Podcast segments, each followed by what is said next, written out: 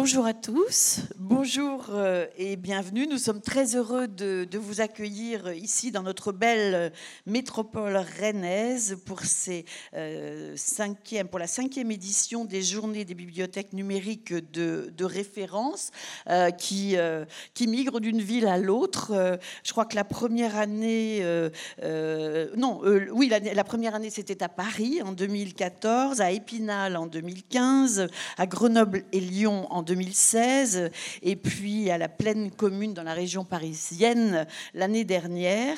Euh, voilà, donc euh, ben ici, vous allez découvrir notre, notre belle maison des, des, champs libres. Alors avant de donner la, parole à Hervé Le Thor, qui est le vice-président de Rennes Métropole en charge de la culture, de la communication et de la citoyenneté, je voudrais tout de suite excuser Jean-Michel Le Boulanger, vice-président chargé de la culture et de la démocratie régionale à la, à la région Bretagne il aurait aimé être des nôtres, mais il est retenu en session euh, plénière au Conseil euh, régional. Euh, voilà, donc Hervé Le Thor, vous êtes la puissance accueillante, comme on dit. donc je vous laisse la parole.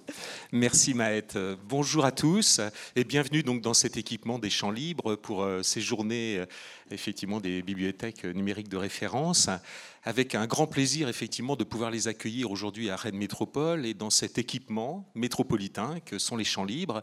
Et je pense que sur ces deux journées, vous allez avoir euh, le loisir un petit peu, malgré tout les temps de travaux euh, qui sont prévus à l'agenda, euh, de découvrir cet équipement qui a une certaine singularité, je dirais, dans le paysage national, puisque c'est un équipement métropolitain, mais qui regroupe plusieurs entités. La médiathèque, évidemment, qui est centrale, et vous allez avoir avec Marine Bedel tout à l'heure un petit panorama de ce qui est fait effectivement sur notre médiathèque et en particulier dans le champ du numérique, mais également un espace de sciences et le musée de Bretagne. Et je pense que ce mélange est quelque chose de savoureux pour l'ensemble des habitants de nos territoires parce que c'est vraiment un lieu de croisement de la connaissance, de transmission des savoirs et c'est, euh, j'allais dire, l'ADN de notre équipement euh, qui fait sa singularité nationale mais qui fait aussi sa richesse. Et j'allais dire aussi, si je puis me permettre, euh, bah, quelque part une forme de légitimité pour travailler autour du numérique, parce qu'on a effectivement euh, autour de l'espace des sciences toute cette culture scientifique qui a, besoin de ce média numérique pour pouvoir euh, irriguer non seulement notre territoire métropolitain, mais toute la région. Notre espace des sciences a une vocation aujourd'hui à, animer toute une plateforme des, des, comment, des équipements scientifiques sur la région Bretagne et d'ailleurs euh, à la web TV euh, la plus euh, suivie au niveau national. donc vous voyez, son engagement numérique est une évidence.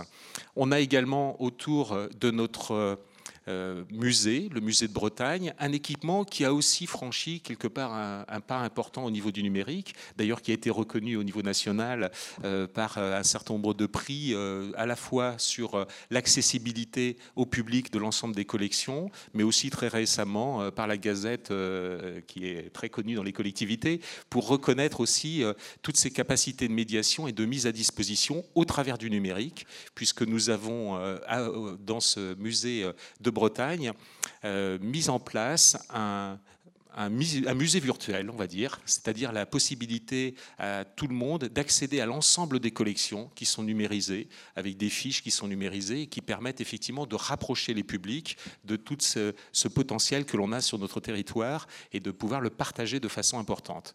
Je laisserai à Marine le soin d'expliquer aussi ce qui peut se passer au niveau de notre médiathèque métropolitaine mais euh, malgré tout euh, souligner euh, l'importance effectivement de cette diffusion que peut faire cette médiathèque métropolitaine. Vous êtes aujourd'hui accueillis dans un territoire qui comporte 43 communes et, et la médiathèque, métropolitaine a développé un certain nombre d'outils numériques qui ne sont pas réservés effectivement à cette médiathèque, mais qui sont diffusés sur ces 43 communes. La fonction, euh, j'allais dire, euh, d'ensemblier qu'a cette médiathèque métropolitaine, cette capacité à entraîner et à diffuser sur le territoire toute cette ingénierie et cette capacité à produire dans le champ du numérique est quelque chose qui est primordial pour animer ces 43 médiathèques jusqu'à la plus petite de la plus petite commune qui est en troisième couronne, j'allais dire, de notre métropole. Donc un effet d'entraînement qui est tout à fait important. Et puis vous allez le découvrir aussi, j'allais dire, euh, une maturité euh, de notre médiathèque métropolitaine qui lui a permis effectivement de s'engager de façon très volontariste dès 2012 dans ce mouvement des bibliothèques nationales numériques de référence et qui effectivement apporte beaucoup de nouveautés dans ce champ-là. Du moins, c'est le jugement que moi personnellement je porte, mais vos travaux euh, vont pouvoir aussi euh, être nourris par cette expérience, je n'en doute pas. En particulier sur euh, eh bien, casser ces distances qu'on peut avoir avec les publics, ces distances qui peuvent être physiques, mais qui sont des fois temporelles, qui sont aussi culturelles, en utilisant des outils numériques aujourd'hui.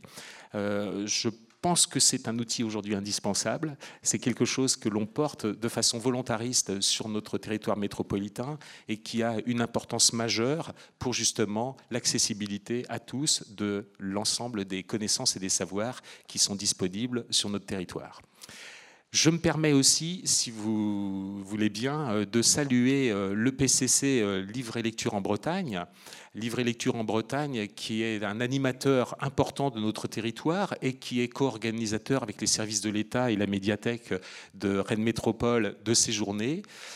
Qui travaille sur toute la chaîne du livre, qui accompagne euh, les auteurs, qui accompagne les éditeurs, qui accompagne les libraires, mais qui a aussi une fonction importante sur le territoire breton d'accompagnement des médiathèques, des professionnels, et au travers effectivement de cet accompagnement, eh bien, de faire des rencontres. C'est euh, aujourd'hui deux personnes qui sont quasiment dédiées à temps complet sur ces rencontres et qui permettent effectivement de diffuser l'ensemble des pratiques et de mutualiser sur les expériences de chacun. Donc euh, je salue son directeur qui est, euh, qui est au premier rang et qui fait avec euh, cette EPCC un travail tout à fait intéressant, accompagné évidemment par les services de l'État et la DRAC qui se trouvent à leur côté. Voilà donc un petit mot d'accueil, tout simple, mais surtout un grand plaisir que je renouvelle de vous voir réunis au champ libre et, et de pouvoir bénéficier pendant ces deux journées d'un travail que je sais soutenu, intéressant, avec du fond, mais aussi de découverte pour vous euh, de cet équipement dont nous tirons une certaine fierté à Rennes Métropole. Merci à vous. Merci, merci beaucoup, Hervé.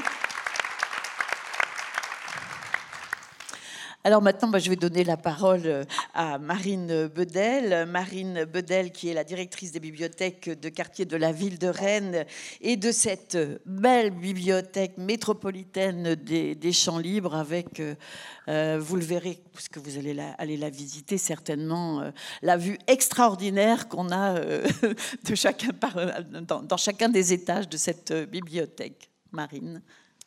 Bonjour à tous. Euh, comme Hervé Le Thor, je suis vraiment euh, ravie de vous accueillir à, Rennes pour cette journée et puis, et puis demain aussi pour ceux qui seront pour les deux journées complètes euh, avec, avec nous. Euh, je suis ravie d'accueillir Nicolas Georges, le directeur du service du livre et de la lecture au, ministère de la Culture, et euh, donc Mathieu Ducoudray, le, directeur de livre et lecture en Bretagne. J'avais, je vous l'avoue, l'intention de vous présenter un petit peu ce que BNR nous a permis de faire, Bibliothèque numérique de référence. Nous avons donc déposé deux dossiers, l'un en 2012-14 et puis l'autre en 2015-2017. Qui sait, ça n'est pas impossible que nous en déposions un troisième, mais on, verra. Euh, et puis, et puis l'actualité. Euh, de notre quotidien régional euh, ce matin m'a fait changer mon propos. Dans West France aujourd'hui, il y a une page entière sur l'exclusion numérique. Euh, avec une interview de Pascal Plantard, qui est un professeur de l'Université de Rennes 2, euh, spécialiste des usages du numérique, que nous avions fait intervenir euh, lors de nos journées d'octobre, les journées de l'ADBGV, l'Association des directeurs et directrices des bibliothèques de grandes villes. Et j'en profite pour saluer Malik Diallo, le président de l'ADBGV. Euh, la thématique de cette journée euh, était euh, numérique et inclusion en bibliothèque, jusqu'où aller. Pascal Plantard, dans l'article de West France ce matin, rappelle que 14% des Français sont sans connexion Internet à domicile, mais au-delà de cela, 13 millions de Français ont des difficultés pour utiliser Internet ne connaissent pas, ne, maîtrisent pas les, codes et usages d'Internet, ce qui les prive bien évidemment d'accès à des droits, ce qui les prive d'accès à des services commerciaux ou publics. C'est un très très très gros enjeu que j'avais envie de rappeler du coup ce matin en disant que euh, BNR, euh, le ministère de la Culture nous incite à le construire comme un dossier totalement transversal à nos missions. C'est ce que nous avons fait euh, à Rennes. et cet après-midi, dans le forum, vont être présentés des stands passionnant sur euh, euh, musique et numérique, sur euh, patrimoine et numérique, sur ressources numériques à l'échelle d'un territoire comme notre métropole, Musique Lab et autres, Fab Lab, enfin tout, tout jeux vidéo, enfin toutes sortes de choses passionnantes. Mais il me semble qu'il ne faut absolument pas que nous oublions que euh, les bibliothèques euh, agissent aussi au quotidien pour essayer de réduire autant que possible cette fameuse fracture numérique.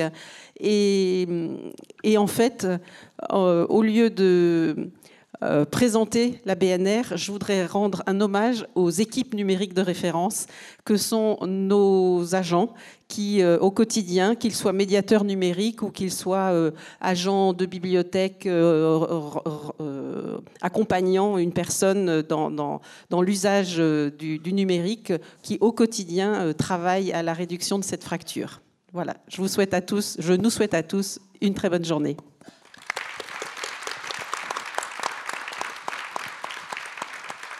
Merci beaucoup, Marine. Effectivement, c'est un sujet important. D'ailleurs, on aura peut-être l'occasion d'y revenir au cours de la, table ronde euh, qui aura lieu euh, tout à l'heure. Euh, et bien maintenant, je suis heureuse d'accueillir Monsieur Nicolas Georges. Vous êtes le directeur chargé du livre et de la lecture. Alors, à la direction générale des médias et des industries culture, j'ai bien dit DGMIC. J'ai rien oublié, je crois. DGMIC. DGMIC, voilà, c'est cela. Euh, et donc, euh, ben, euh, moi, j'avais juste envie de vous demander, pour, pour commencer, quel intérêt voit le, ministère à l'organisation de, de, ces journées nationales? Écoutez, tout d'abord, je remercie bien entendu tous ceux des, intervenants et, et, les organisateurs de, de cette cinquième journée la puissance invitante, bien entendu.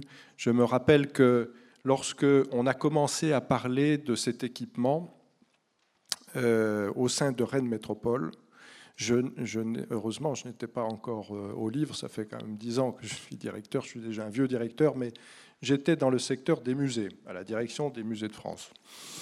Et, euh, donc on parlait de, quelque chose d'assez nouveau, c'est-à-dire du, rapprochement euh, Oresco référence, euh, entre des collections d'un musée, un équipement muséographique, et euh, une bibliothèque. Et donc j'étais de l'autre côté de la rivière et je regardais les bibliothécaires avec la culture qui était celle de la direction des musées de France, c'est-à-dire avec une certaine culture de réserve vis-à-vis du monde du livre et des bibliothèques.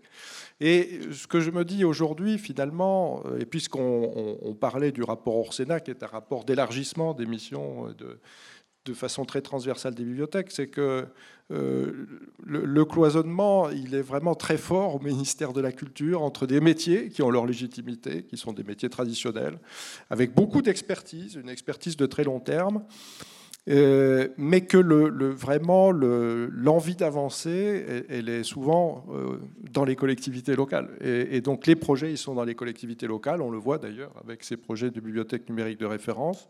Si l'État peut euh, aider, en tout cas, c'est avec des labels, incontestablement comme ceux-là. Celui-là a l'air de pas mal marcher. 60, 60 personnes qui sont inscrites dans cette journée, cela le prouve. mais la réalisation et finalement, le fonctionnement euh, formidable d'un équipement comme celui-là montre que euh, c'est dans les territoires, encore une fois, que les choses se, passent et que si le ministère de la Culture peut avoir euh, une influence correcte, c'est d'accompagner des projets innovants comme, comme celui-ci. Voilà, donc je suis content en tout cas que ça se soit réalisé.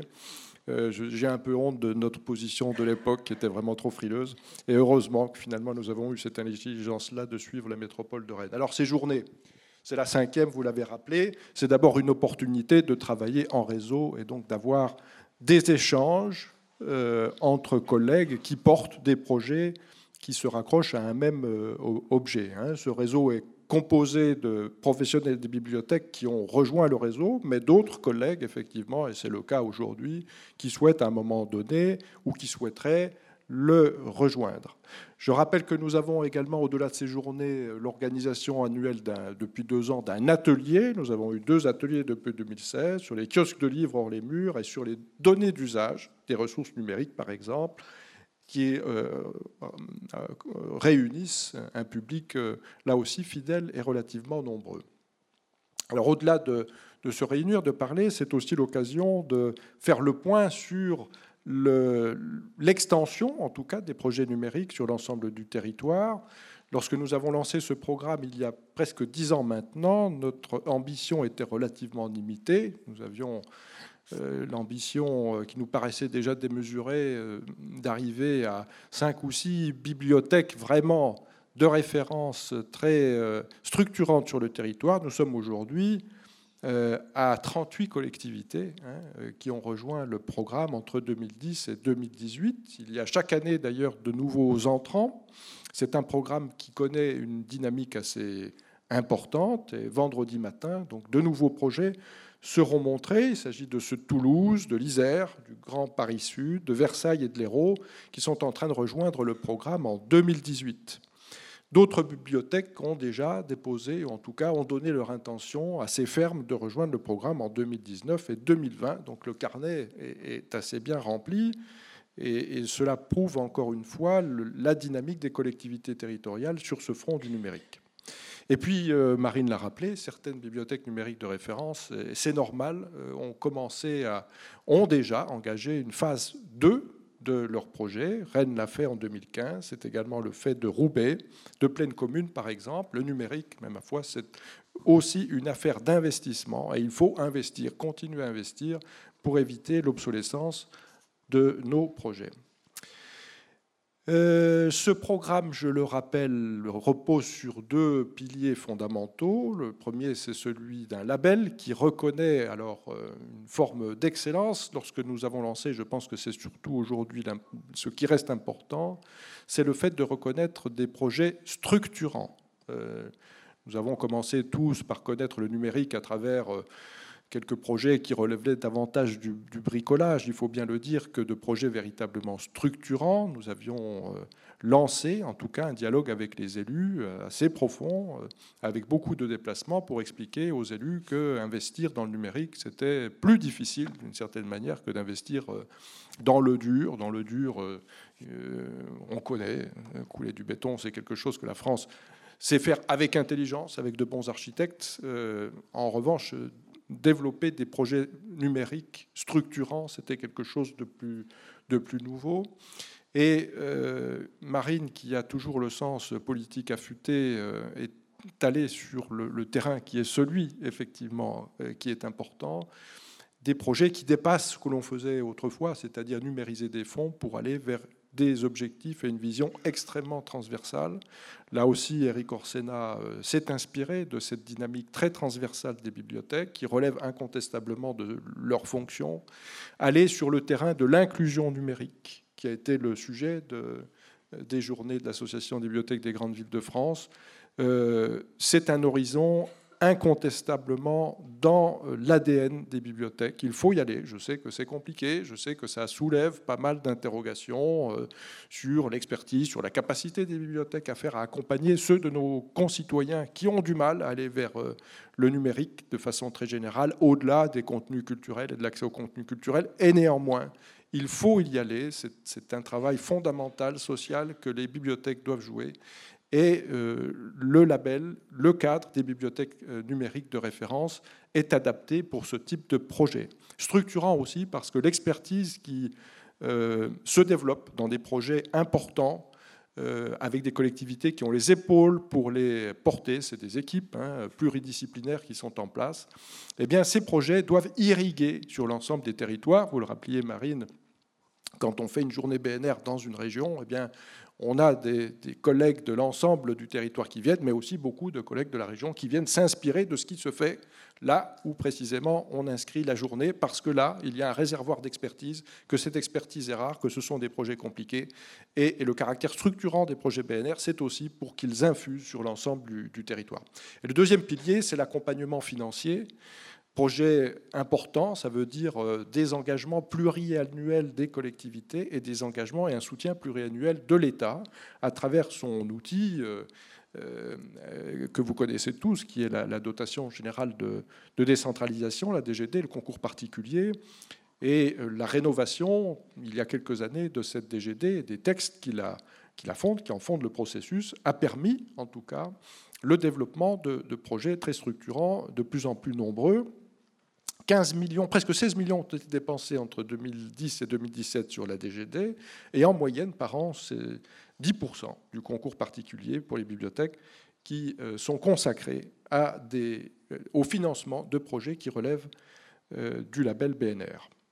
Donc des projets de qualité structurants, en tout cas, je ne doute pas encore une fois que ceux que nous verrons au long de ces deux journées dans les ateliers qui sont organisés, nous le prouverons encore.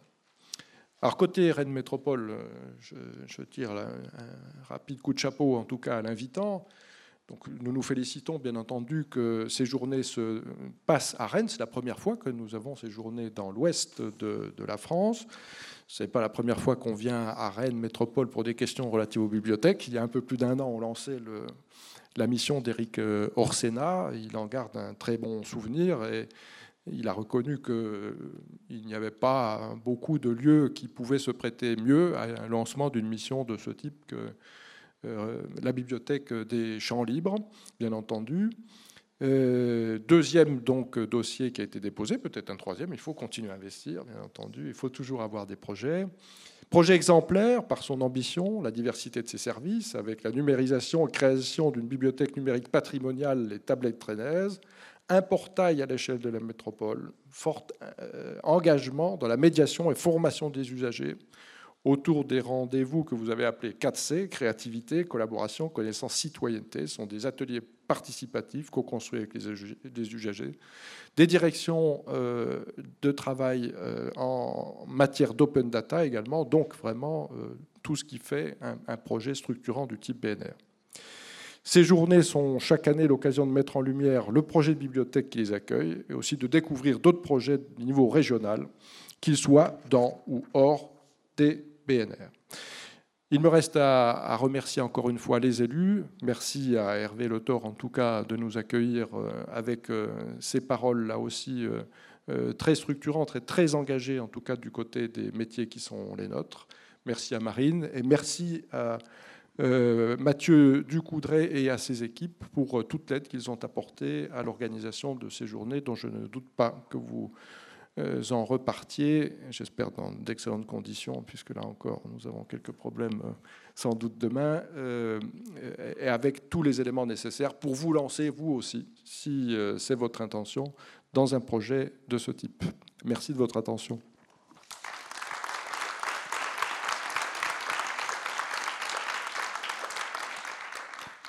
Merci beaucoup, merci à vous tous. Eh bien, on va entrer dans le vif du, sujet en commençant par euh, une table ronde sur la réalité virtuelle et la réalité augmentée en bibliothèque. Je vais donc euh, inviter euh, les intervenants à venir me rejoindre.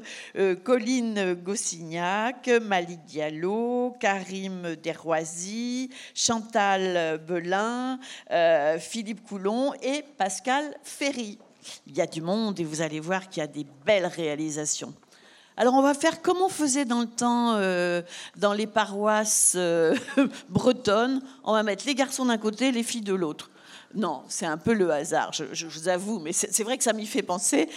c'est que simplement, ces messieurs utilisent euh, l'iPad et que ces dames euh, ne, l'utilisent pas, donc il fallait un branchement là-bas. Mais c'est pas mal comme ça aussi. Les garçons d'un côté, les filles de l'autre. Voilà. Alors, alors, alors, nous allons parler donc de cette réalité virtuelle et, réalité augmentée en, bibliothèque. Euh, alors moi, je me disais, euh, avant de préparer cette table ronde, tiens, je vais peut-être quand même regarder un peu ce que, la définition de, oui, la définition de l'une et l'autre. Euh, je pense que euh, Colline va y revenir euh, tout à l'heure et d'une manière beaucoup plus précise. En gros, ce qui est dit, hein, ce que j'ai trouvé, c'est que la réalité virtuelle, c'est une évolution des techniques de représentation d'un monde en trois dimensions. c'est apparu au, milieu des années 90 et qu'elle nous plonge dans, l'univers en 3D au moyen de casques, de capteurs de mouvement, etc. Et que la réalité augmentée enrichit le réel avec des éléments virtuels, des informations qui s'affichent en surimpression, euh, ou des objets 3D imaginaires qui viennent s'intégrer dans, dans, une pièce, par exemple. Hein, voilà. Alors, ces techniques sont appliquées dans de nombreux, nombreux, nombreux domaines. Euh, comment le sont-elles en bibliothèque? Eh bien, c'est un peu ce qui nous réunit aujourd'hui avec des expériences. Alors, moi, qui suis pas du tout bibliothécaire et qui ai découvert tout ça, j'ai trouvé ça passionnant et j'ai très, très, hâte de, très, très hâte de découvrir vos, vos présentations. Alors, euh, donc, je redis que autour de cette euh, table, nous nous avons euh, Malik Diallo et, Karim Deroisi qui viennent de Nancy. Grand Est. Euh, Christelle Belin qui vient alors de Grenoble, voilà, c'est ça, et qui représente le département de l'Isère, la région Auvergne-Rhône-Alpes. Euh, Philippe Coulon et Pascal Ferry qui viennent de Paris, Paris 10e. Et puis, euh, je vais tout de suite donner la parole à Colline Gossignac, qui est conservatrice euh, à la bibliothèque municipale classée, BMC on dit, hein, de, Reims. Moi, j'ai été obligée de regarder ce que voulaient dire ces définitions, je ne les connaissais pas. Euh, vous venez donc de Reims, le nord-est de la France, région Champagne-Ardenne. Alors c'est plus comme ça. J'étais sûre, j'étais sûre qu'à un moment on allait me dire non, non, c'est plus comme ça non, c'est la région Grand Est, donc nous sommes trois représentants de la région aujourd'hui. Oh là là, le Grand Est envahit le Grand Ouest, je vois. Vous êtes l'auteur, euh, Colline, euh, de, de, ce mémoire, euh, Réalité virtuelle et réalité augmentée en bibliothèque, panorama, et perspective, un, mémoire qui a été édité, en, réalisé, édité en, 2018. Vous êtes donc, je pense, la, la mieux placée pour pour nous dresser un panorama de cette réalité euh, virtuelle et réalité augmentée euh, en bibliothèque. Alors, on vous écoute. Donc bonjour à tous. Alors, oups, déjà je m'avance un petit peu. Alors, avant de passer au retour d'expérience, c'est vrai qu'il m'a été demandé de, définir à quoi correspondaient ces technologies, ces deux technologies, donc la réalité virtuelle et la réalité augmentée. ce qui me paraissait plus pertinent, euh, étant donné que lorsque j'ai mené euh, une enquête auprès des professionnels pour mon mémoire, bon, il y a énormément de professionnels des bibliothèques qui perçoivent très bien euh, en quoi consistent ces technologies, mais d'autres qui, voilà, qui m'expliquaient clairement que la différence ne leur paraissait pas, pas claire. Voilà, donc c'est vrai qu'un temps de définition et aussi de contexte paraissait important. Voilà. Alors, euh, ce qu'il est important de savoir sur la réalité virtuelle et la réalité augmentée, euh, c'est qu'on en entend beaucoup parler depuis le début des années 2010 mais que ces technologies sont euh, bien plus anciennes. Donc je vous rassure, ça va durer peu de temps, je ne vais pas vous faire un historique détaillé de, de ces deux technologies, mais pour la réalité virtuelle, ce qui est assez amusant en tout cas à savoir, c'est que la réalité virtuelle est apparue en fait en 1962 avec cette mystérieuse machine que vous voyez ici et qui s'appelle le Sensorama. Euh, pour expliquer très brièvement en quoi consiste cette machine, euh, c'est une machine qui permettait de regarder un film en trois dimensions, de s'immerger, je dirais, dans un film. Euh, l'immersion était d'autant plus forte que il pouvait y avoir par exemple des, souffles d'air qui venaient sur le, le, spectateur et des vibrations qui provenaient du siège. Donc voilà, c'est cette notion d'immersion et aussi de voilà d'immersion dans un environnement virtuel qui a marqué le début de, cette technologie. Euh, alors pour la réalité virtuelle, je vous passe les années 70-80. Euh, ce qu'il est intéressant de savoir, c'est que dans les années 90, euh, il y a eu beaucoup d'expérimentations notamment dans le domaine du jeu vidéo, mais qui n'ont pas tellement fonctionné.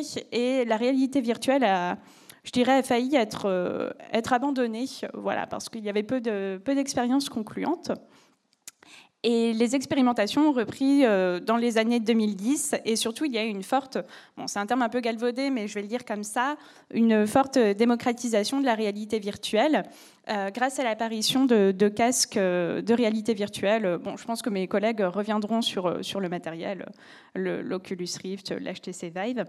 Donc voilà, en tout cas la, la naissance de la réalité virtuelle c'est vraiment 1962.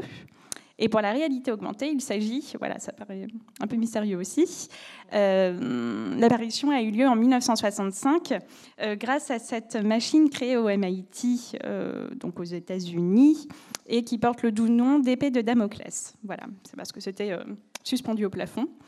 Euh, voilà, donc c'est le principe et celui qui, je reviendrai dessus, euh, a été repris après, donc euh, des lunettes qui permettaient d'apercevoir des éléments virtuels sur l'environnement réel. Voilà, pour la réalité augmentée, un processus un peu similaire avec beaucoup d'expérimentation dans les années 80-90 et une forte démocratisation à partir de 2010 avec beaucoup d'applications que, mes collègues présenteront plus spécifiquement pour les bibliothèques des applications sur euh, téléphone et sur tablette. Voilà. Euh, donc encore une fois, vous voyez que, c'est plus, plus ancien que ce qu'on pense. En revanche, la dénomination de ces technologies, voilà, c'est pas en 1962, c'est pas en 1962 ou 1965 qu'on a commencé à employer ces termes. Et pour la réalité augmentée, le terme est apparu en 1992 et pour la réalité virtuelle en 1987. Donc vous voyez, ça a été vraiment assez progressif. Euh, alors en termes de technique, voilà. Euh, on parle pour la réalité augmentée et la réalité virtuelle de technologies immersives puisque euh, ces, deux, bibliothèques, oula, ces deux technologies euh, se rapporte à l'immersion de, comment dire ça, de l'usager euh, dans un environnement virtuel, mais avec un degré variable d'immersion. Voilà, donc je vous ai mis un petit schéma qui a été créé dès 1994 par deux chercheurs et qui vous donne une idée en fait du degré d'immersion euh, de l'usager par rapport à ces technologies. Alors pour la réalité augmentée, très clairement, le principe, c'est de superposer des éléments virtuels sur un environnement réel. Euh, je pense que vous avez certainement ou peut-être entendu parler du jeu Pokémon Go qui a fait beaucoup de, bruit, qui a eu beaucoup de succès. Bon, c'est un exemple assez euh, caractéristique de, cette technologie. Euh, voilà, l'environnement virtuel, les éléments virtuels qui apparaissent via l'écran d'une tablette comme on a ici ou d'un smartphone. Donc l'immersion est quand même comment dire, laisse apercevoir l'environnement réel, au contraire de la réalité virtuelle où cette technologie a vraiment pour but euh, comment dire, de, plonger euh, l'usager dans un environnement virtuel qui peut être inspiré par l'environnement réel. Voilà, on peut vraiment s'inspirer de, choses qui existent. C'est le cas pour les, les, visites virtuelles à 360 ou des reconstitutions euh, de, par exemple, de bâtiments réels. Mais voilà, l'usager est plongé dans cet environnement via des casques ou via, mais pour les bibliothèques, et même en général, c'est quand même assez rare, via ce qu'on appelle des caves euh, c'est-à-dire des, espaces, vraiment des, sortes de salles cubiques, euh, voilà, où l'environnement virtuel apparaît euh, sur, sur des écrans. Mais voilà, ça c'est quand même un petit peu plus rare. On entend plus parler de visiocasque pour donc l'Oculus Rift, l'HTC Vive, pour la réalité virtuelle. Voilà. donc c'est l'interactivité euh, le point commun, c'est l'immersion et l'interactivité possible euh, entre l'usager et l'environnement virtuel, euh, qui comment dire, constitue un point commun entre ces deux technologies. Bon, on y reviendra bien évidemment avec le retour d'expérience de mes, de mes collègues. mais voilà, le point commun, c'est vraiment le fait que, par exemple, pour la réalité augmentée, je vous ai parlé bon, de Pokémon Go, il y a la possibilité de, voilà, de jouer avec les éléments qui apparaissent à l'écran. Euh, voilà, pour les lectures augmentées, on y reviendra, mais il y a la possibilité d'interagir avec le contenu qui apparaît euh, sur la tablette. Et la réalité virtuelle, euh, je vous ai parlé des visiocasques, il y a également comme matériel des manettes qui permettent d'interagir avec l'environnement virtuel. C'est notamment le cas d'une application que je trouve très sympathique et que vous connaissez peut-être, et même certainement, qui est l'application Tiltbrush, qui permet de créer, de dessiner, de créer une œuvre d'art dans l'environnement voilà, dans l'environnement qui apparaît dans le casque. Donc vous le voyez, enfin, pas, ça n'est absolument pas une position, euh, je dirais, ou une utilisation passive de ces technologies. Euh, le but, euh, c'est l'interactivité et ce qui fait tout l'intérêt de cette technologie. Voilà. Donc après ce petit temps de définition, je trouvais intéressant de décentrer un petit peu le regard parce qu'on va beaucoup parler de bibliothèque pendant deux jours, mais de vous montrer que la réalité augmentée et la réalité virtuelle sont utilisées plus globalement dans le domaine de la culture, euh, dans des dispositifs qui sont parfois aussi présents en bibliothèque. Mais voilà, je voulais montrer un petit peu ce qui se faisait ailleurs et ce qui pourra peut-être voilà, vous, vous, donner des idées, euh, tout comme les retours d'expérience que vous aurez après.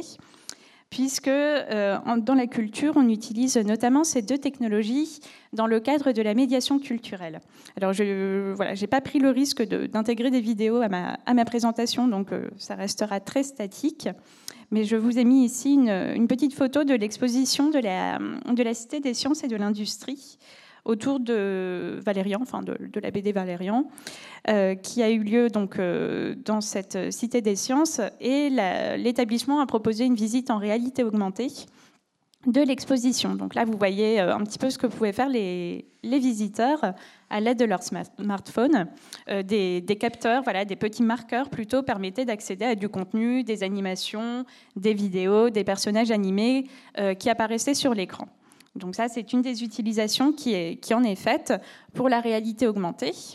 Euh, pour la réalité virtuelle, euh, vous me pardonnerez, je n'ai pas mis de, visuel, mais croyez-moi sur parole, euh, il y a un cabinet de, réalité virtuelle qui est apparu cette année, il me semble, au Muséum d'histoire naturelle et qui permet d'accéder à deux expériences en lien avec les thématiques du muséum. donc deux expériences, voyage au cœur de l'évolution et géant disparu en réalité virtuelle. Donc vous voyez, c'est vraiment des outils qui sont utilisés depuis... Bon, un peu le début des années 2010, mais de plus en plus euh, dans le cadre de la médiation pour apporter un contenu supplémentaire. Un autre type euh, d'utilisation euh, qui est très utilisé notamment pour la visite de, voilà, de monuments historiques, ce sont les visites patrimoniales, avec ces deux technologies.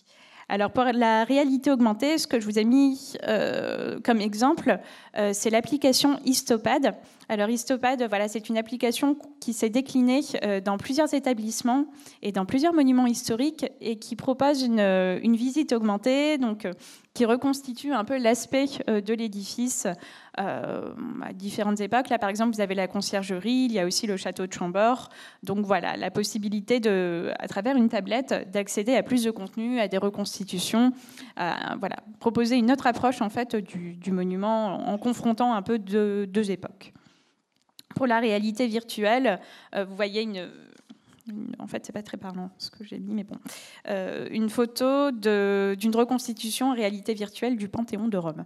Voilà, donc euh, vous avez cette reconstitution qui est proposée dans un casque. On a également des reconstitutions, enfin là c'est plus une reprise de, la réalité, mais des reconstitutions par exemple de l'acropole d'Athènes euh, à l'Antiquité. Voilà, donc un intérêt vraiment supplémentaire euh, par rapport à la visite, euh, en, je dirais la visite réelle. Voilà, donc c'est vraiment les visites patrimoniales, c'est vraiment une des utilisations les plus faites. Et une sur laquelle je vais passer très rapidement parce que certains de mes collègues vont, aborder la question. la lecture augmentée, c'est une, une, chose qui s'est développée non seulement pour les ouvrages jeunesse, mais je voulais le préciser auparavant, dans la presse. Euh, voilà, on a par exemple le New Yorker, ce que vous voyez ici. Euh, le New Yorker a, engagé, je vais dire, ou a collaboré avec euh, l'artiste Christopher Niemann pour proposer des, versions augmentées de ces couvertures, voilà, où avec un smartphone ou une tablette, on, accède à une vision. comment dire, animée du contenu et de la couverture de ce journal.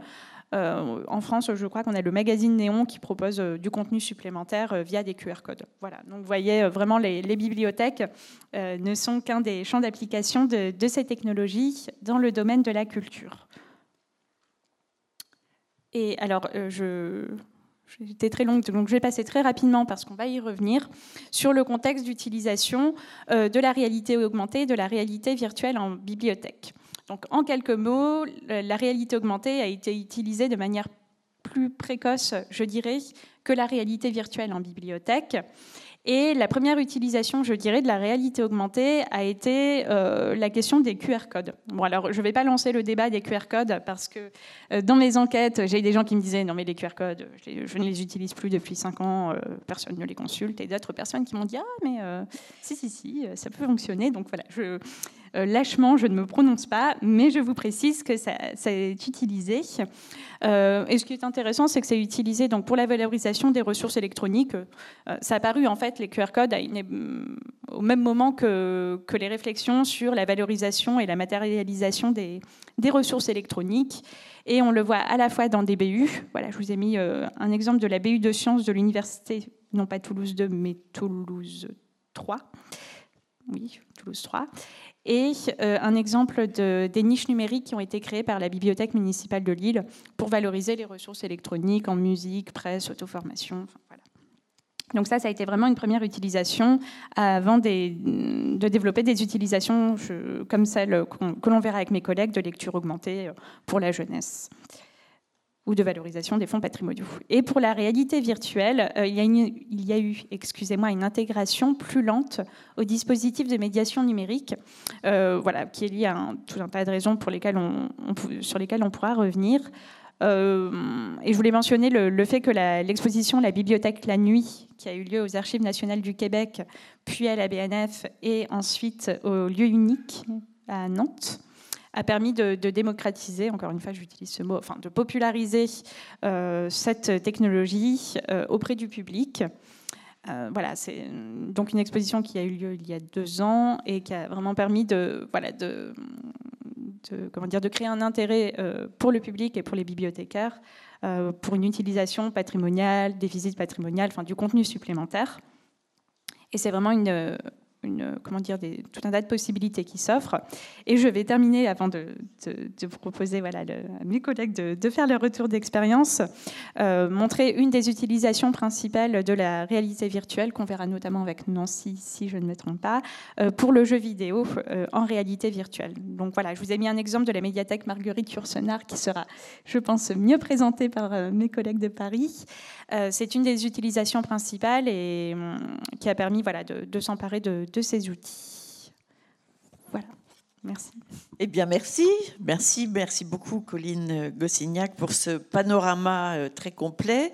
Alors, nous allons maintenant découvrir euh, plusieurs euh, dispositifs mis en place chez les uns et chez les autres. On va commencer par, par vous, Malik, Malik Diallo. Vous êtes chef du projet BNR du Sillon Lorrain.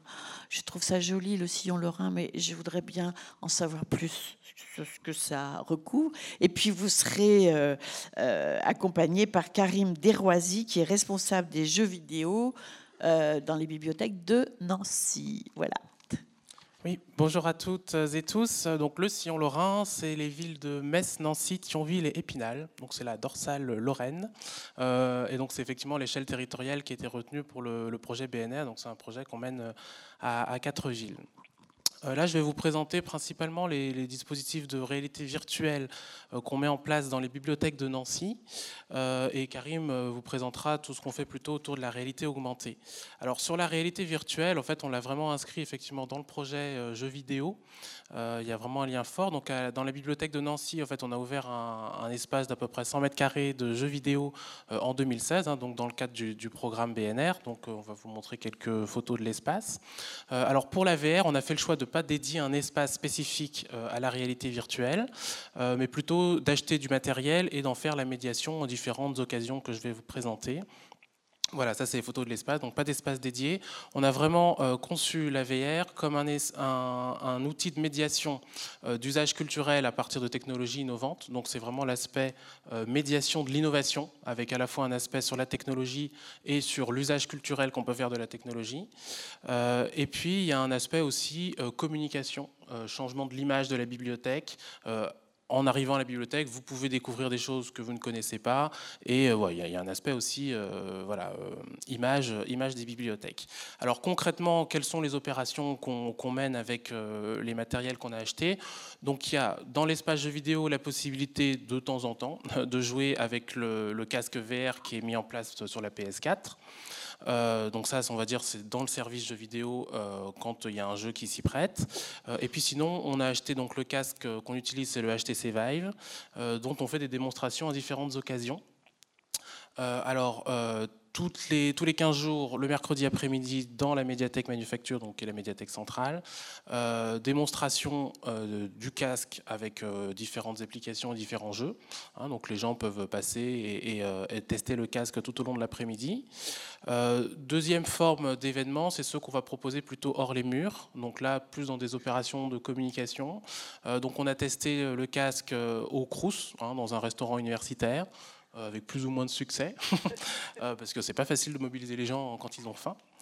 Euh, mais c'était intéressant quand même. et puis, on a aussi fait des actions de démo du casque au centre pénitentiaire.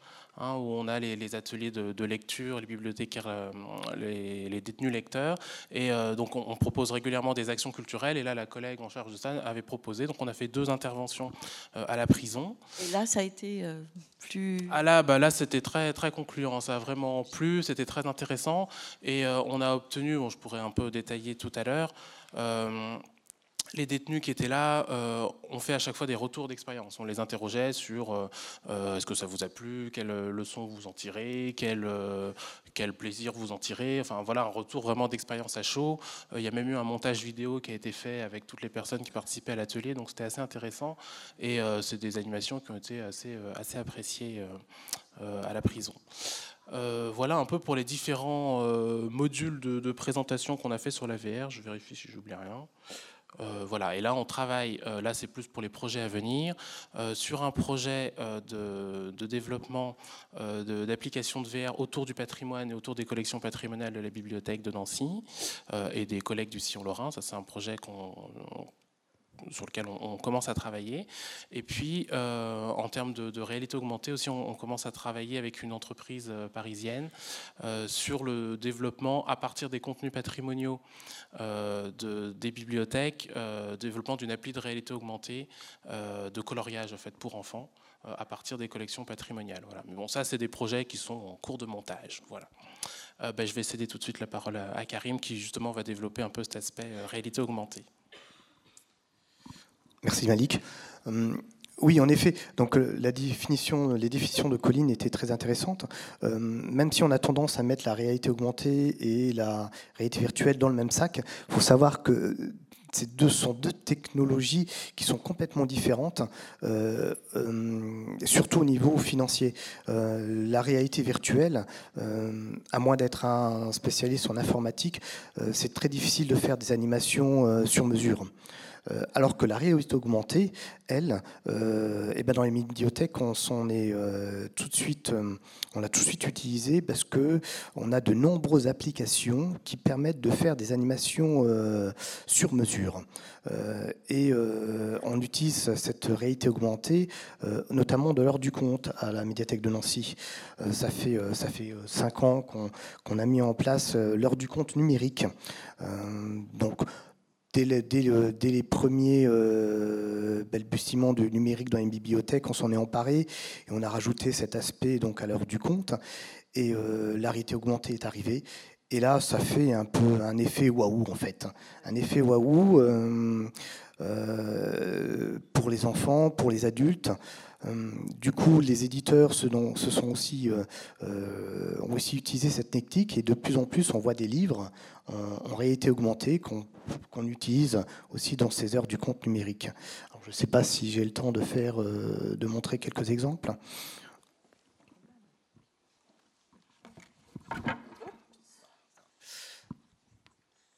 Donc là, euh, on a euh, chez, chez Albin Michel un livre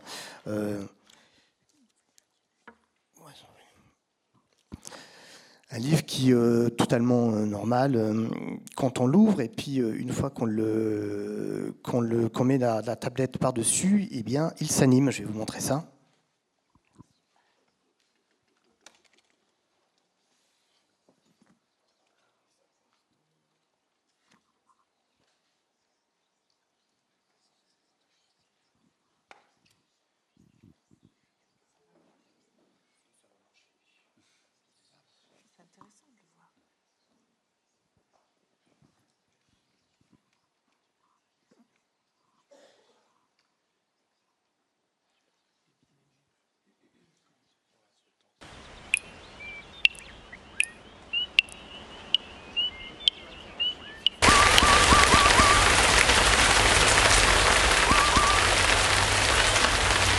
En Bretagne. Bah, mystère. C'est faux.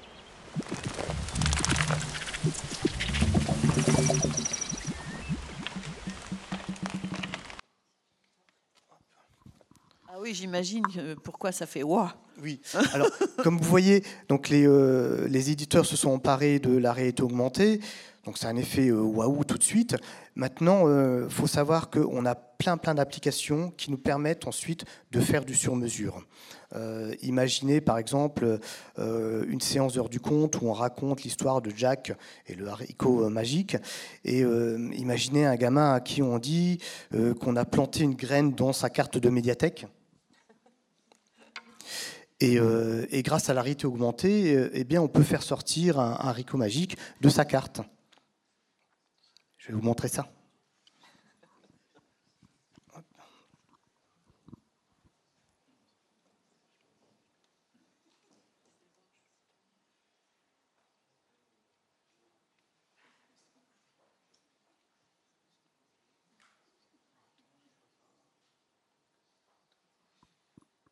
Pas.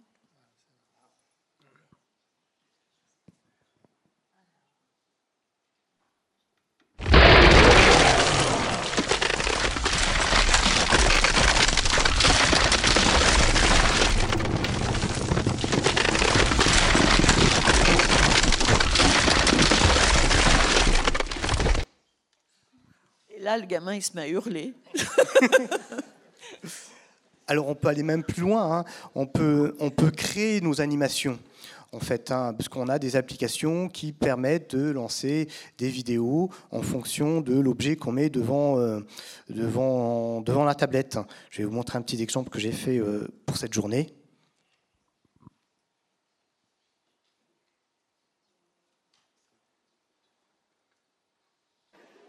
Bonjour tout le monde et bienvenue aux journées PNR. Bonjour tout le monde et bienvenue aux journées PNR. Voilà, donc vous imaginez toutes les possibilités de la réalité augmentée avec euh, ce genre d'appareil, sachant que financièrement, toutes les applications que je viens de vous montrer eh bien, sont gratuites. D'accord on y reviendra tout à l'heure euh, quand on va euh, commencer à, discuter euh, tous ensemble, mais c'est vrai que c'était très intéressant. Alors Chantal Belin, Chantal, pourquoi je vous appelle Oh, Christelle, c'est parce que j'écris mal, j'écris très très mal. Christelle, vous êtes directrice du de, vous êtes directrice à la médiathèque départementale de l'Isère. Euh, vous venez donc de, Grenoble, je le disais tout à l'heure. Alors, vous allez nous faire partager vous aussi vos, vos expériences, vos réalisations, peut-être vos projets. Oui.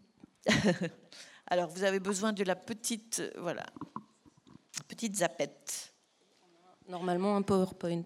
Alors je ne suis pas forcément la personne techniquement la plus euh, capable de présenter euh, dans le détail euh, les, actions qui sont portées par, par le département de l'Isère en, matière de réalité virtuelle et réalité augmentée, mais mes collègues sont dans, sont dans la salle, donc dans le moment des échanges, elles seront, ils seront en capacité de pouvoir vous répondre techniquement si je ne suis pas en mesure de le faire. Donc la spécificité, nous, euh, par rapport euh, aux autres présentations, c'est effectivement, on parle d'une médiathèque départementale, donc nos usagers, ce sont les bibliothèques des communes de moins de 10 000 habitants. On n'est pas dans la relation aux usagers directs. Donc on a une mission en fait d'accompagnement des bibliothèques, des évolutions aux usages, et c'est dans ce cadre-là d'accompagnement des missions qu'on propose un certain nombre de, un certain nombre d'actions qui sont euh, mentionnées là sur sur cette slide. Euh, donc, concernant euh, les jeux vidéo, euh, les offres sont antérieures à notre labellisation BNR qui a eu lieu en 2018. Ça date de 2014 et par contre la réalité virtuelle a été intégrée assez récemment par l'acquisition de casques.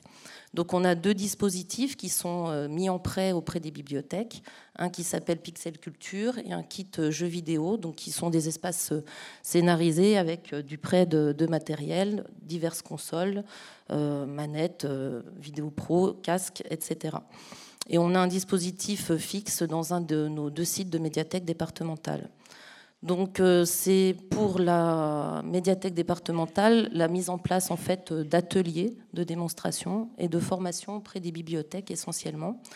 Donc sur cette année, il y a eu 26 ateliers et 180 personnes qui ont pu assister à des démonstrations et l'utilisation pendant une dizaine de minutes chacun du casque en, réalité virtuelle.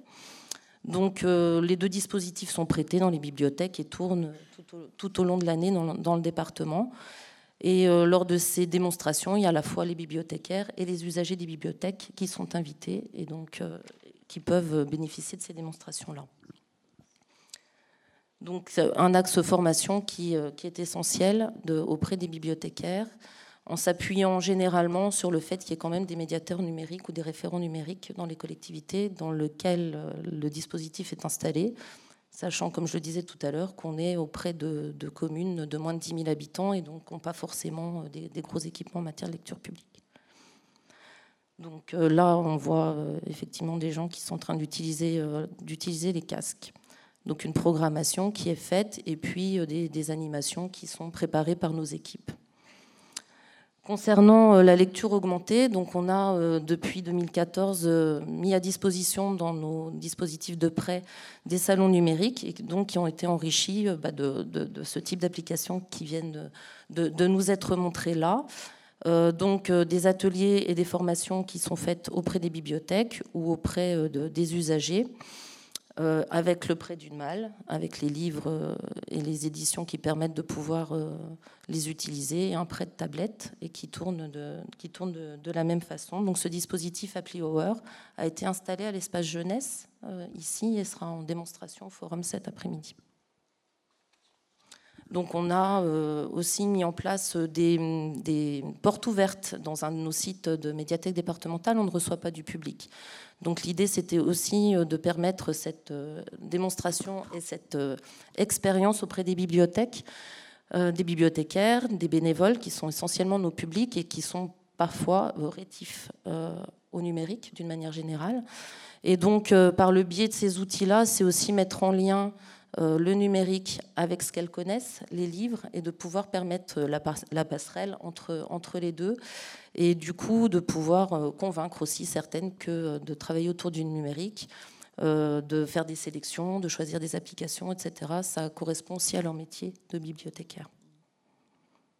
Donc voilà pour la présentation, puis sur les autres questions, je pense qu'on échangera ensemble ensuite.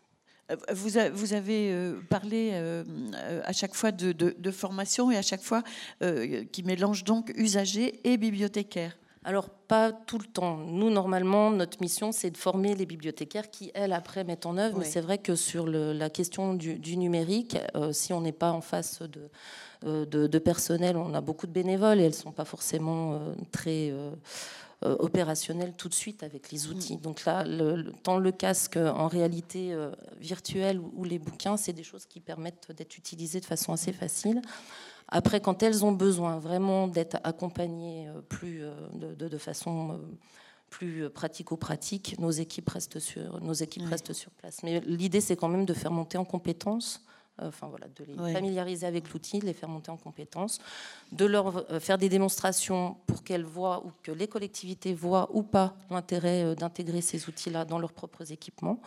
Donc, euh, du coup, il y a beaucoup de collectivités qui ont, euh, par le biais de leur, leur médiateur numérique, pardon, euh, décidé de mettre en place des espaces dédiés aux jeux vidéo. Alors, on n'est pas sur la superficie de Nancy, on est dans des plus petits, des plus petits équipements, mais en tout cas, c'est fait pour montrer qu'on n'est pas éloigné du métier de bibliothécaire. Très bien. Merci pour cette euh, démonstration. Alors euh, maintenant, on va passer euh, à, la médiathèque Françoise Sagan de la ville de Paris. C'est bien son nom? La ville, dans son ensemble, vous allez voir. Sagan, ce sera ensuite un exemple particulier qu'on va développer. D'accord. avec vous, donc, Philippe Collomb, qui est le, le directeur adjoint. vous en êtes le directeur adjoint.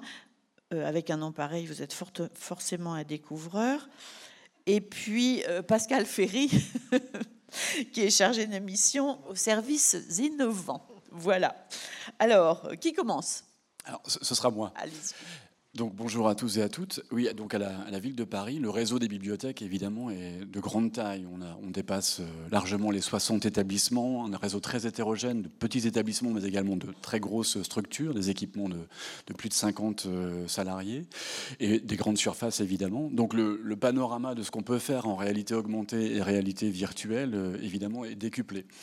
Et je voulais d'abord pour commencer rappeler que les bibliothèques que ce soit Paris, Nancy ou en Isère ou ailleurs, sont souvent le, seul point d'entrée gratuit vers ce type de technologies qui sont très attractives encore, très prometteuses. Elles ne tiennent pas toujours leurs promesses, mais en tout cas, c'est bien le seul endroit où on peut pratiquer, s'initier euh, à ce genre de, de technologie. Donc, euh, dans le cas de Paris, par exemple, en dehors de la BNF qui a signé un, partenariat avec le MK2 voisin et, euh, Ubisoft, euh, les bibliothèques municipales, le réseau dans son ensemble, est le seul endroit où on peut essayer, euh, s'initier aux, différentes techniques de réalité virtuelle, notamment qui sont celles qui coûtent le plus cher, évidemment. Donc ça, c'était la première chose que je voulais, que je voulais rappeler. donc un, un point d'entrée, mais également un point d'entrée qui se renouvelle très fortement. C'est ce que Malik disait à propos de, de la manière dont les éditeurs se sont saisis euh, de, des affaires potentielles du côté de la réalité augmentée, en effet, on a quand même une offre euh, très conséquente qui permet assez facilement de renouveler des propositions qui sinon deviennent vite obsolètes. Enfin, il faut effectivement se renouveler en permanence et par chance, euh, notamment en France, mais pas simplement à Paris, mais vraiment dans l'ensemble du territoire, on dispose souvent d'entreprises assez, assez géniales, de développeurs qui lancent des produits. Et c'est là où évidemment les bibliothèques peuvent s'en saisir avec un aspect très clé en main qui est à la fois pratique, mais qui a ses limites aussi. Euh, alors, dans le cadre du réseau, par exemple, on a commencé avec Quiver pour, euh, pour la lecture. On a développé, y compris, on a participé un peu au développement d'une nouvelle version de Wakatoon, qui est très, très connue, je crois. Euh, et puis, là, on va tenter une expérience à la fois avec le Muséum de l'Histoire naturelle sur un, poster qui représente des oiseaux. Alors, il vient d'arriver, pas de visuel à vous montrer, mais l'imagination est, souvent très fertile. Un poster avec plein d'oiseaux et le passage d'un smartphone ou d'une tablette permet d'activer des contenus à la fois informatifs mais également sonores et visuels. Peut-être pas aussi spectaculaire qu'un haricot magique sortant d'une carte de médiathèque, mais tout de même assez intéressant. Donc, par chance, avec une veille assez simple, finalement, les bibliothécaires peuvent euh, rapidement renouveler leurs propositions, mais, mais ce n'est pas toujours simple. Du côté de la, la réalité virtuelle, évidemment, là, c'est plus, plus difficile. Je disais que c'était prometteur très souvent et encore très attractif. Mais ça repose souvent sur, et j'imagine qu'on l'a tous plus ou moins expérimenté, sur une, deux, trois personnes, dans le meilleur des cas, euh, qui est disposée à se lancer dans des expériences souvent euh, tâtonnantes, titubantes, euh, parfois, parfois décevantes. Mais il faut que quelqu'un accepte de prendre euh, à sa charge, en quelque sorte, cette euh, découverte. Donc, euh, il se trouve que, comme tu le mentionnais, Colline, dans, un des grands établissements de la ville, on a un espace qui, a été dédié, est dédié désormais à la réalité virtuelle, donc la bibliothèque Marguerite Yourcenar, une salle pérenne, euh, exclusivement consacré à l'utilisation des mêmes produits, des mêmes dispositifs que ceux qui ont été évoqués plus tôt. Donc ça, c'est assez intéressant. Euh, ça veut dire que là, dans ce cas précis, on a dépassé l'obstacle financier, technique, mais il a fallu euh, également se former pour les personnels, pour la maintenance, l'utilisation, le renouvellement. On ne peut pas compter sans cesse sur une, maintenance extérieure. Et par un partenariat, c'était une des questions qui était posée par le sujet de la table ronde, un partenariat avec une tutelle locale, une collectivité territoriale, une mairie d'arrondissement en l'occurrence, qui a bien voulu euh, financer, avec un concours assez important, euh, ce dispositif-là. Donc il est pérenne, il est à demeure, mais l'expérience montre que après déjà euh, plus d'une année, de, deux années de fonctionnement, que le, public n'est pas nécessairement euh, attiré. Alors, on n'est pas au moment du repas au Crous, hein, euh, pour reprendre ton exemple, mais euh, il n'est pas certain, en fait, que spontanément, un public attiré, certes peut-être par la technologie, se prête à, la proposition qui est, faite dans un établissement comme celui-là. Les collègues en place disent, bon, c'est pas toujours facile de certes, c'est devenu accessible. Ces technologies sont désormais accessibles. En ce sens, Colline disait, elles se sont démocratisées. Mais cette accessibilité ne signifie pas qu'on s'y jette, qu'on s'y prête. Euh, voilà, donc c'est pas, il y a quand même des barrières. La première utilisation qui est faite chez nous dans le réseau, c'est effectivement l'expérience du jeu.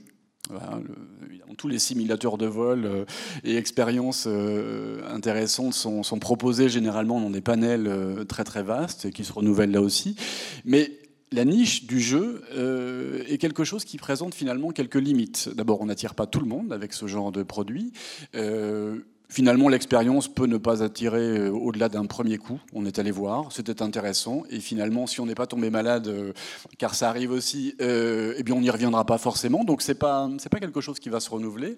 Et donc, l'enjeu pour nous dans le réseau, c'est de développer des, des liens plus forts avec des aspects. Alors, plus éducatif ou plus créatif de, la, de, la, réalité virtuelle. Alors ça a été mentionné tout à l'heure avec Brush, mais pourquoi pas se rapprocher Alors dans une ville comme Paris, évidemment, ça s'y prête. On a des bibliothèques universitaires qui sont souvent débordées et qui sont très contentes que d'autres structures portent aussi les, publics étudiants. Euh, mais du côté de la médecine, on a des salles de réalité virtuelle dans beaucoup de salles, dans beaucoup de BU euh, scientifiques et de médecine en particulier.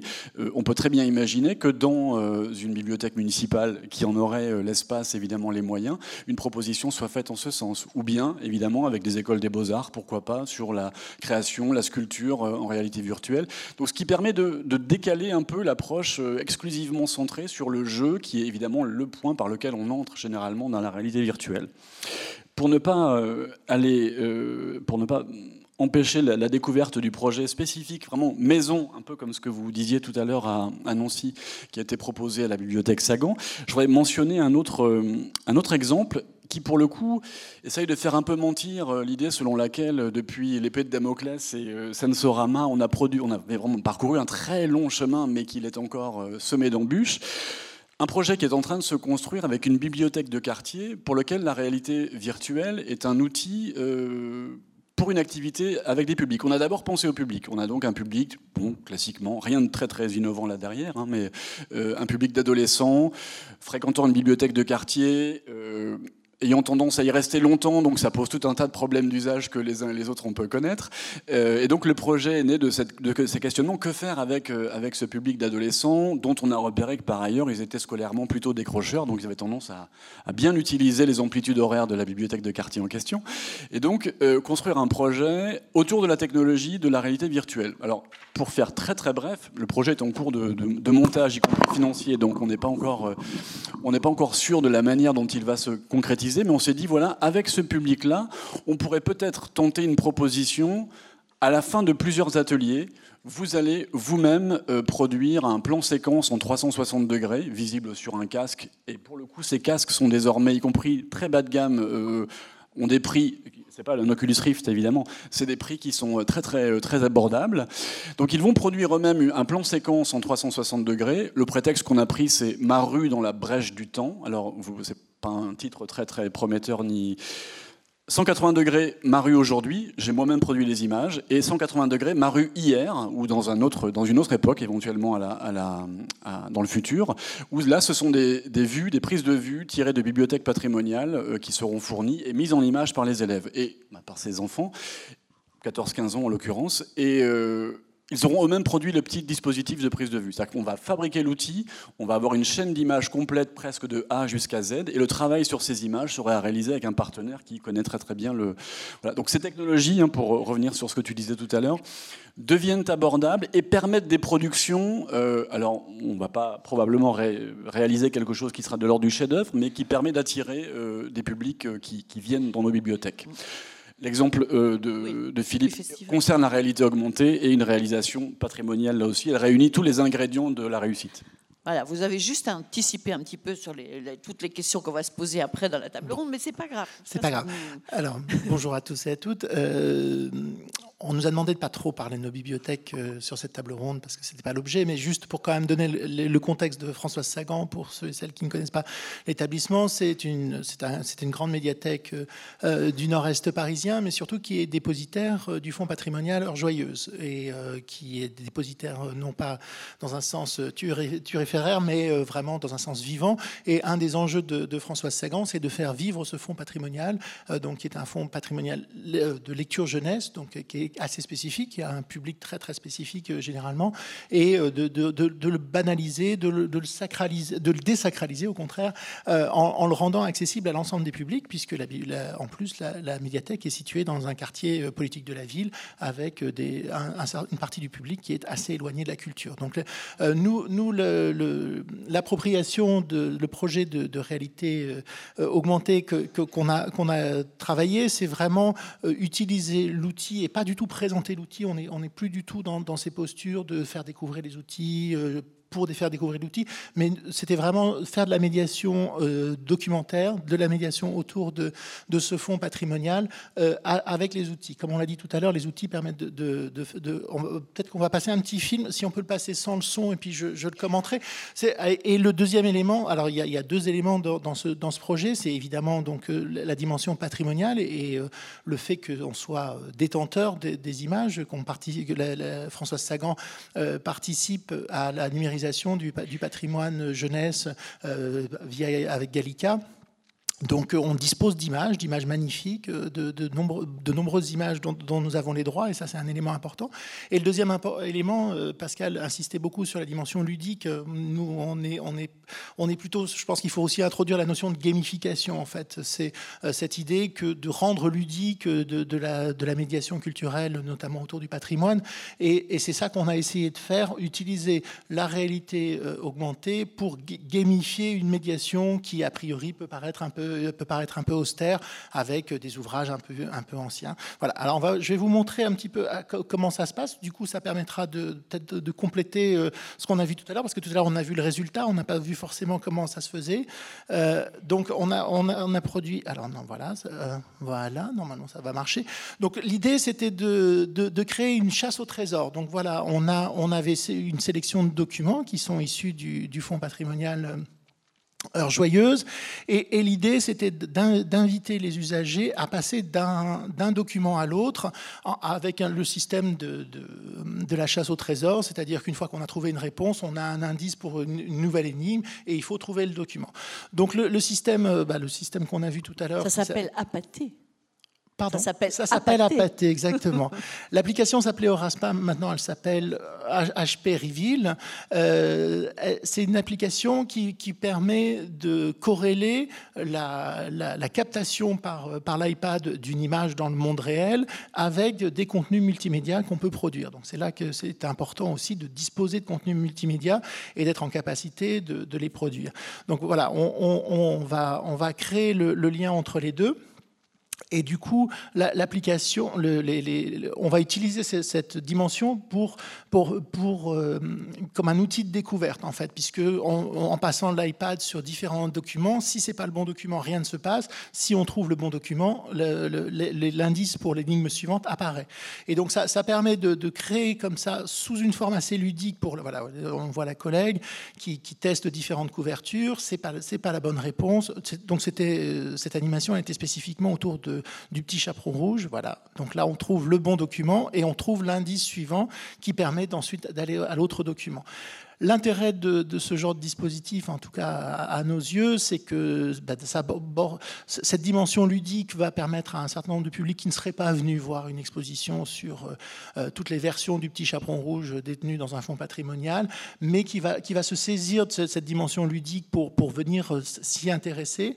là, là sur la vidéo, on voit des couvertures, mais aussi on a fait ça sur, sur l'intérieur des, des, documents. Donc ça, ça, voilà, on va le voir. Il faut trouver la bonne page, à quelle page vous allez trouver telle information, tel indice. Et donc, on va, on va vraiment inciter les usagers à se saisir des livres, à tourner les pages, à chercher les indices, comme, comme une chasse au trésor.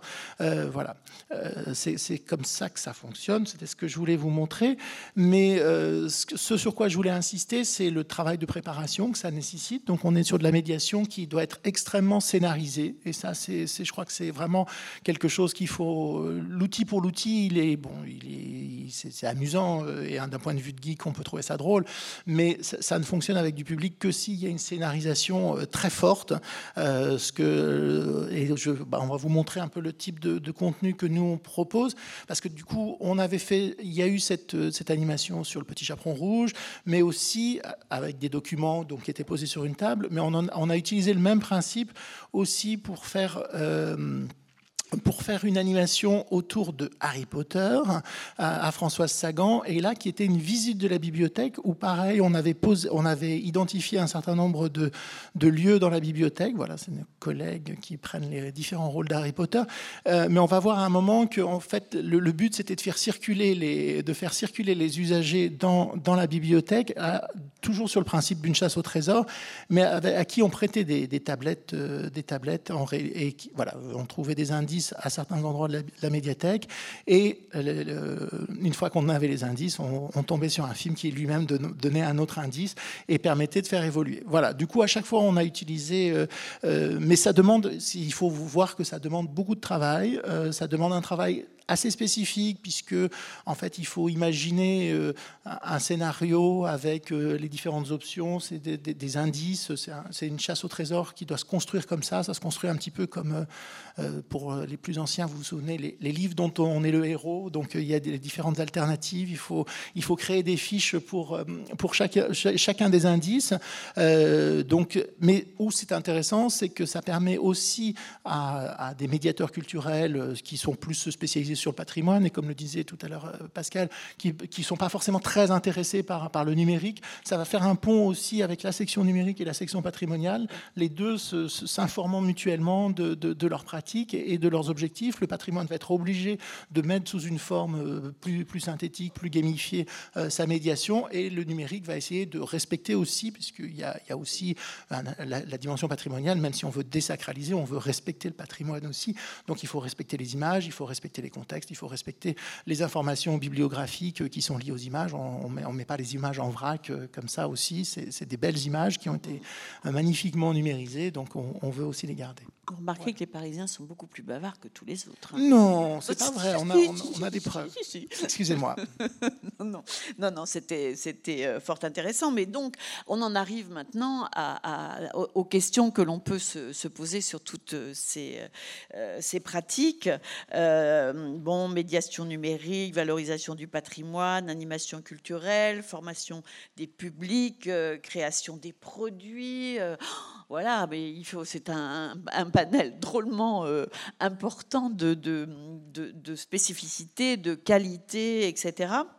Alors, on commence par quoi? Est-ce qu'on se demande pour quel public? Vous l'avez déjà un petit peu dit, mais on peut peut-être y revenir les uns les autres. Allez-y. Là, c'est table ronde. Vous prenez le micro, vous faites signe, on vous donne le micro. on en a quatre à se partager. Pardon. Euh, vous essayez, euh, moi, j'aurais tendance à, penser que vous essayez de capter euh, en particulier peut-être plus un, public jeune, j'allais dire. Est-ce que c'est une erreur de ma part?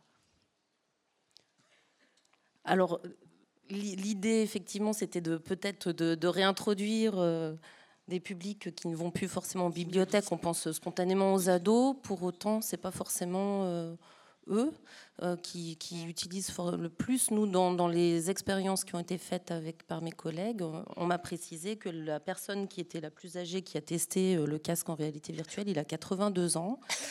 les jeux vidéo enfin, la réalité virtuelle, le casque, il est quand même euh, déconseillé au moins de 12 ans.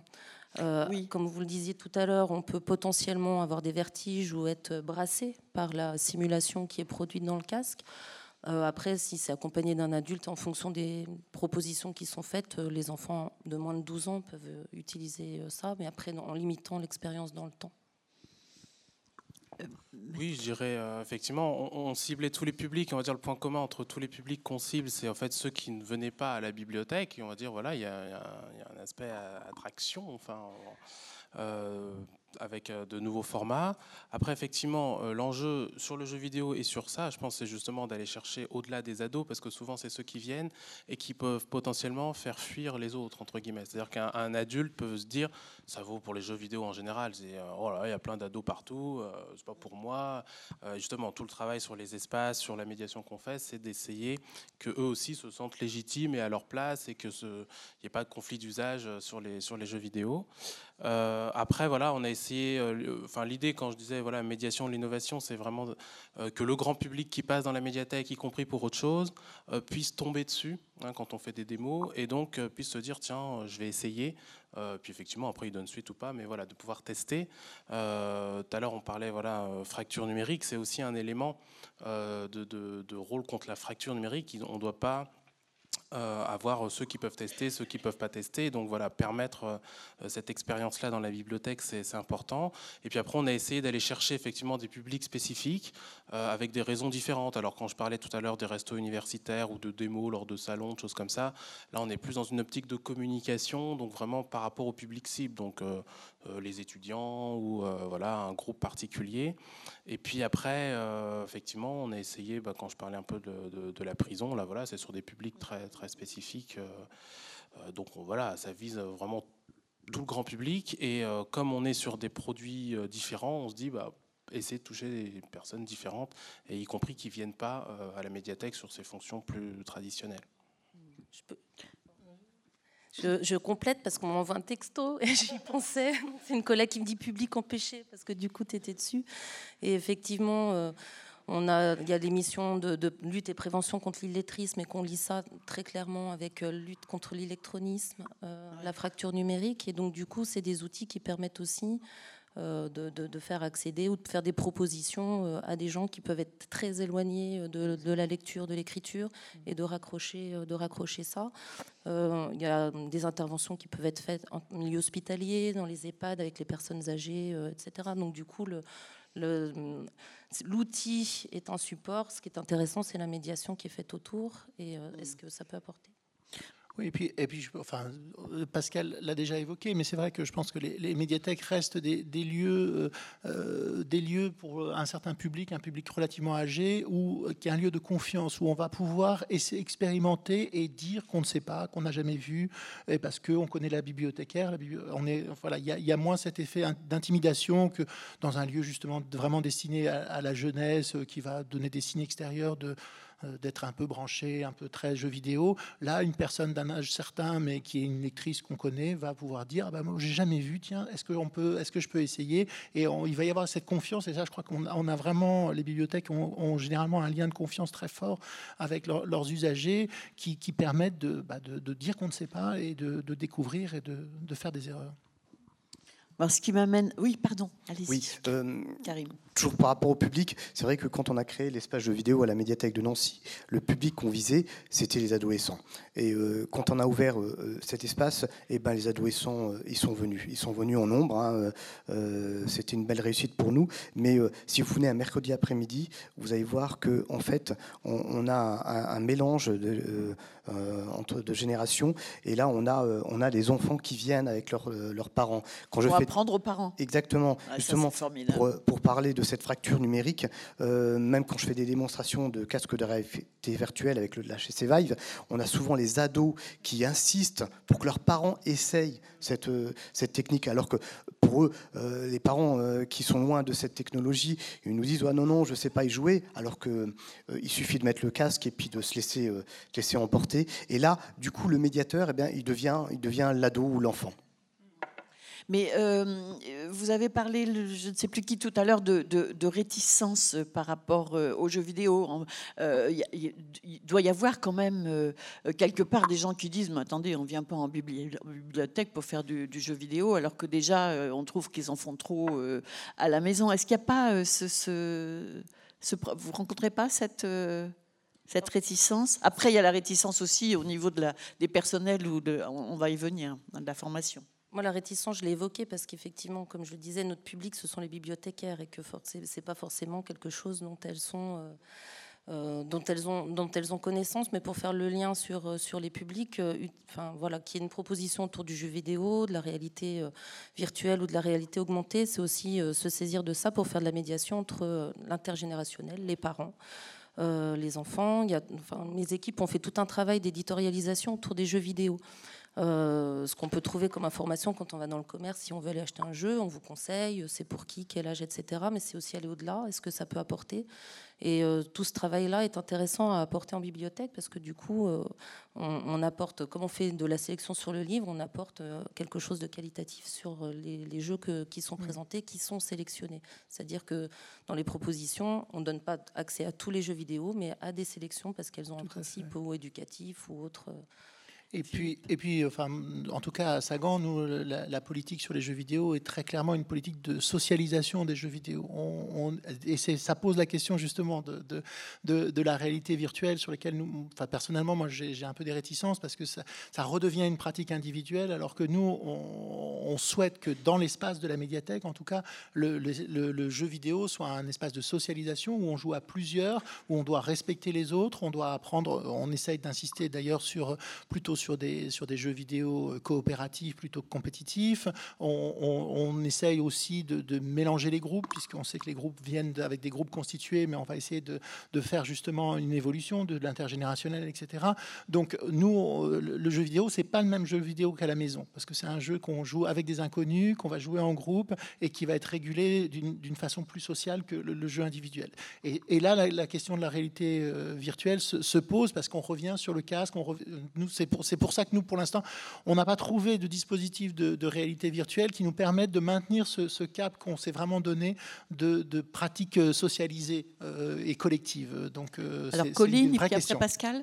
Oui, euh, alors pour répondre à ta question, Philippe, enfin, ta remarque, euh, d'ailleurs, je crois que ce projet est présenté cet après-midi euh, dans, le Forum des projets, mais je sais qu'en Bretagne, il y a eu un projet collaboratif autour du jeu Minecraft en réalité virtuelle pour reconstituer des, sites patrimoniaux de, la région. Donc il y a aussi la possibilité, en projetant le contenu ou en lançant ce type de projet commun, de, de, dépasser la pratique individuelle de la réalité virtuelle. Enfin voilà, c'est plus une remarque ou une réponse que contre-remarque. Alors, c'est une remarque sur, euh, qui revient aussi sur la première question. Au fond, la clé n'est pas tant euh, jeu vidéo, comme on disait autrefois, le numérique contre d'autres objets ou d'autres euh, supports, mais c'est plutôt la diversification des propositions et des espaces et des temps, d'une certaine façon. Alors, on a la chance, dans un réseau comme le réseau parisien, d'avoir un établissement avec une salle dédiée, bien sûr, mais le spectre est très large, comme vous le disiez. On peut faire circuler euh, des ateliers, des démonstrations, etc. Et puis euh, varier les temps. Alors, la particularité du réseau, encore une fois, c'est qu'on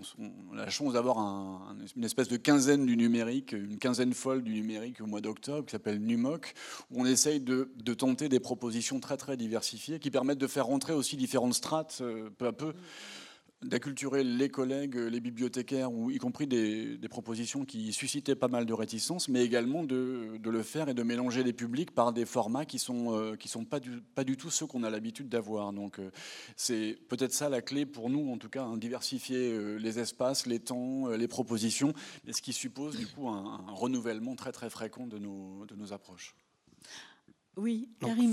juste pour revenir euh, par rapport à ce qu'on peut dire sur les jeux vidéo en, bibliothèque, c'est vrai que les jeux vidéo subissent un petit peu les mêmes critiques que la bande dessinée quand elle est arrivée en bibliothèque, que le DVD, que le CD.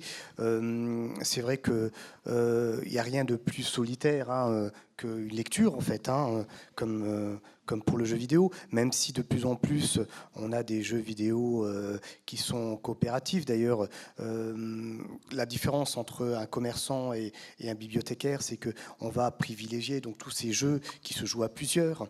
Euh, on va on va informer les parents sur la norme PEGI.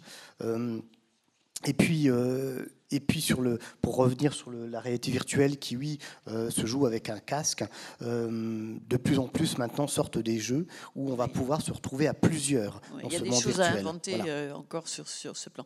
Alors, mais dites-moi, tout ça, ça, amène un, un, énorme changement, non, dans vos métiers et dans la formation, forcément, je pense, de oui, justement, j'en parlais avec Malik par rapport à, la formation euh, dans. Est-ce que ça veut dire que dans les bibliothèques, il y a des gens hmm dédiés à tout ce qui est numérique et des gens qui vont rester dans les métiers plus traditionnels Alors, alors actuellement, va y avoir un brassage? Actuellement, les bibliothécaires, en fait, euh, qui s'occupent du numérique, ce sont surtout des bidouilleurs. Voilà. Mais maintenant, euh, en effet, hein, euh, l'aspect numérique. C'est fini le bidouillage, vous avez dit tout à l'heure. maintenant, oui, en effet, la formation numérique va, va devoir euh, s'introduire dans, dans, les formations des bibliothécaires, dans les IUT, etc. quelque chose à ajouter là-dessus Oui, alors globalement, c'est vrai que par rapport aux professionnels que j'avais pu interroger dans mon mémoire, je pense que le terme de bidouilleur, c'est vraiment ce qui correspond tout à fait à la situation actuelle. Et en fait, c'est vrai que j'avais des idées très euh, préconçues avant de, mener mon enquête en me disant que, enfin, j'avais remarqué qu'il n'y avait vraiment pas de formation proposée par les CNFPT, enfin bref, euh, etc., les, les, organismes de formation. Euh, je pensais que ce serait vu comme un obstacle euh, par euh, les professionnels. Et en fait, je me suis rendu compte que je me trompais totalement parce que l'expérimentation, euh, pour certains, et vraiment pour un grand nombre des personnes que j'ai interrogées, donc peut-être qu'il y a un biais parce que les personnes qui ont répondu sont assez porteuses dans ce domaine, donc on peut voir ça aussi comme ça. Mais en tout cas, la notion d'expérimentation, la pratique d'expérimentation était bienvenue, était revendiquée. et en fait, on m'expliquait que c'était quelque chose, de toute façon, une pratique qui, qui existait globalement pour le domaine du numérique et que c'était simplement un prolongement des pratiques qui étaient, qui était faite avant. Après, pour ah, et après pour l'autre pendant j'avais d'autres euh, donc ça c'était plus de la part de personnes qui euh, avaient des postes comme référents numériques euh, voilà médiateurs numériques médiatrices numériques. Et pour d'autres personnes qui en revanche me disaient d'elles-mêmes qu'elles avaient peut-être moins de, compétences et de facilité pour l'expérimentation le manque de formation professionnelle pour le moment était un obstacle voilà, que, le problème, c'est que quand on n'a pas l'habitude d'expérimenter et qu'à la base, on n'est pas forcément euh, euh, porté vers euh, les techniques, vers le numérique et vers les technologies, ça pouvait poser un souci. Donc il y a peut-être voilà, deux, deux, ensembles de personnes qui, qui lancent. Et d'autant, plus que cette formation, il faut qu'elle soit absolument permanente, puisque les, les, outils évoluent sans arrêt, sans arrêt, non? C'est la question de, effectivement de la veille, de, de l'obsolescence de ce qu'on peut proposer, que ça va vite et qu'on fait avec les équipes aussi que nous avons. Et donc, euh, euh, c'est l'évolution des compétences, c'est comment on forme les équipes que l'on a, c'est l'évolution des profils de poste. Potentiellement, quand il y a un départ à la retraite, on se questionne sur euh, les nouvelles missions qu'on peut, enfin, en tout cas, les nouvelles fonctions ou connaissances technologiques qu'on peut avoir. nos jeunes collaborateurs ont peut-être plus de facilité hein, aussi à utiliser ces, outils-là que, que l'on a, mais Enfin voilà, ça, pose effectivement l'évolution de, de, la compétence au sein des équipes. Et on faisait le calcul ce matin. Euh, nous, on est 33 agents au département de l'Isère. Euh, il y a quelques années, c'était un, un, ETP sur le numérique. Et là, c'est 9 agents. Et euh, quand on fait la somme des ETP, on est à 4, à, environ 4 ETP. Donc il y a forcément, enfin, cette mutation-là, elle est, elle est, elle est en cours. Quoi. Oui, puis enfin, nous, on essaye de développer la notion d'une hybridation de, la bibliothèque qui devient euh, à la fois euh, une bibliothèque physique et une bibliothèque numérique. Et, autant je suis d'accord évidemment sur, la, question, de la veille, mais je pense qu'aussi parfois on a tendance à être dans, une espèce de, course à la nouveauté, à la dernière technologie, et à pas avoir finalement intégré des, technologies qui maintenant sont devenues relativement banales, hein, comme euh, des tablettes, des, liseuses des, choses comme ça, euh, qui n'ont pas toujours trouvé leur place parce que justement, elles, ont été présentées quand elles sont apparues comme des expérimentations, et puis ensuite, ça n'a pas, pas percolé, ça n'a pas, descendu. Donc là, nous, en fait, on essaie de reprendre ces dossiers en se disant, finalement, des technologies qui maintenant sont, sont rentrées dans le quotidien de beaucoup d'usagers, comment on va les intégrer, nous, dans, et en insistant du coup sur le document. En fait, c'est comment ça va, ça, va se servir. On, est en train de, de, se rapprocher de maisons de retraite, d'EHPAD, pour euh, leur proposer euh, des, des, tablettes, euh, des, liseuses, hein, des liseuses qui ont 5 ans, des vieux machins qui marchent, qu'on aurait presque honte de présenter, mais qui sont des liseuses où on peut continuer à, lire et, à, augmenter, à augmenter les textes. Et, voilà.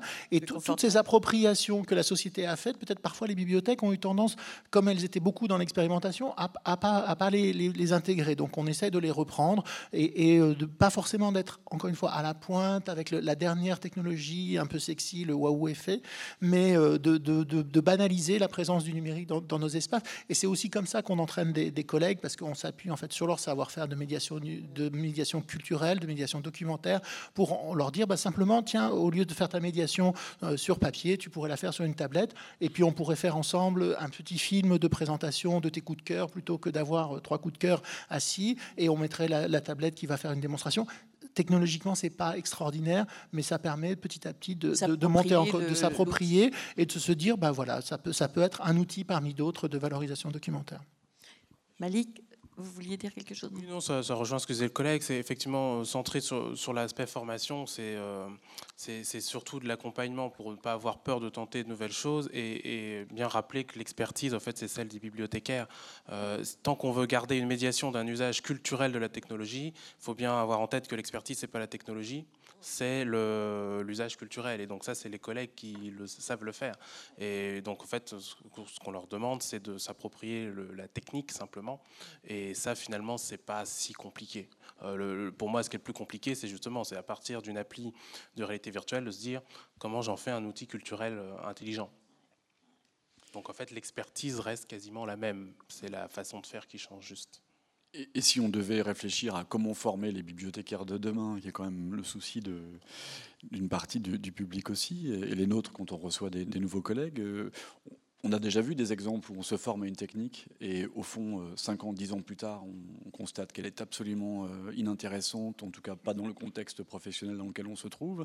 Ce qui en revanche est absolument essentiel, c'est L'aspect structurant d'un projet comme celui-là, c'est plutôt l'esprit d'expérimentation. Alors avec toutes les limites de l'expérimentation aussi, mais il est normal que finalement des, tentatives soient non fructueuses et qu'elles méritent d'être laissées de côté temporairement. Enfin, Colline disait 1963, euh, c'est ça pour la date du.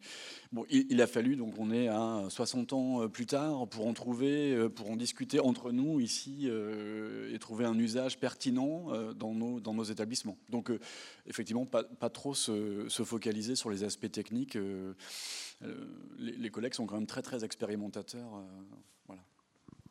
Alors je prends les choses un peu dans le désordre comme ça, mais tout ça, ça coûte des sous, c'est cher, c'est ce matériel, la formation, etc., etc. Quelles sont les difficultés que vous rencontrez le plus? Je ne sais pas comment poser la question autrement.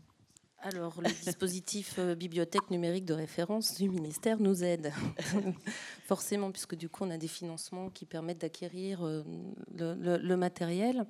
Euh, après, c'est c'est en tout cas pour la collectivité dans laquelle je, je suis et nous sommes nous, c'est une volonté de l'exécutif départemental d'avoir mis des moyens sur le numérique euh, tant sur la fracture numérique avec le, développement de la, fibre, etc. Mais euh, enfin, voilà, sur, les outils de médiation, donc nous, on a un budget qui est dédié pour ça et qui fait qu'effectivement, on a la possibilité de pouvoir euh, acquérir du matériel, l'expérimenter, qu'on le met à disposition de collectivités qui, elles, n'ont pas les moyens, dont la question pour elles est de, maintenir les acquisitions sur le budget d'acquisition de livres. Donc ça, nous, on peut le faire, effectivement, c'est des moyens financiers. Et comme on parle d'un département, le département de, l'Isère finance aussi, euh, en termes de subvention, des postes de médiateurs numériques et du recrutement de personnel euh, spécifique dans, les bibliothèques. Donc, euh, ce qui permet aussi de mettre en réseau les, médiateurs à l'échelle du département, de faire de l'échange d'expériences, etc. Mais après, c'est voilà, un, budget, mais qui, est en partie financé. Euh, oui, en effet, il y a, l'aspect financier, mais ça, je laisse Malik s'en occuper. C'est lui qui, euh, nous C'est bien ça, facile. et, euh, et pour, en ce qui me concerne, pour mon animation lors du compte numérique, moi, c'est le temps. Parce que, en effet, voilà, en effet, euh, il y a beaucoup de veille, il y a beaucoup d'expérimentation. Et euh, pour cette heure du compte numérique, moi j'ai pris un parti. C'est pas forcément d'utiliser des livres qui sont tout faits en réalité augmentée. Le parti que j'ai pris, moi, c'est d'utiliser des livres qu'on trouve en rayon dans la médiathèque pour les utiliser dans mon heure du compte numérique. Parce que je suis parti d'un constat très simple, c'est quand j'emmène ma gamine voir un, un, dessin animé au cinéma, 9 fois sur 10, quand on va en grande surface et qu'elle voit le livre, il faut l'acheter. Donc moi, je prends les livres qui sont en rayon et je les transforme en livres numériques. Donc je les numérise, je mets du son, je mets du bruitage et avec euh, les applications qui sont gratuites, je rajoute de la réalité, de réalité augmentée. Et tout ça, eh bien, ça prend du temps. Ah, j'imagine. Alors les sous, Malik je vais faire la même réponse que ma collègue. C'est là qu'on voit tout l'intérêt bah, du dispositif BNR, parce que donc c'est des projets qui sont euh, subventionnés, accompagnés, portés. Donc, euh, si vous voulez, ça résout justement cette question euh, financière et ça nous permet aussi de nous concentrer sur le, bah, sur justement le montage du projet culturel. après, bon, sur sur une, une, bibliothèque de la taille de Nancy, si vous voulez, c'est pas sur l'achat du casque ou pas l'achat du casque, il y a un enjeu dément. Sur une petite bibliothèque, effectivement, le problème va, en termes d'arbitrage va se poser différemment.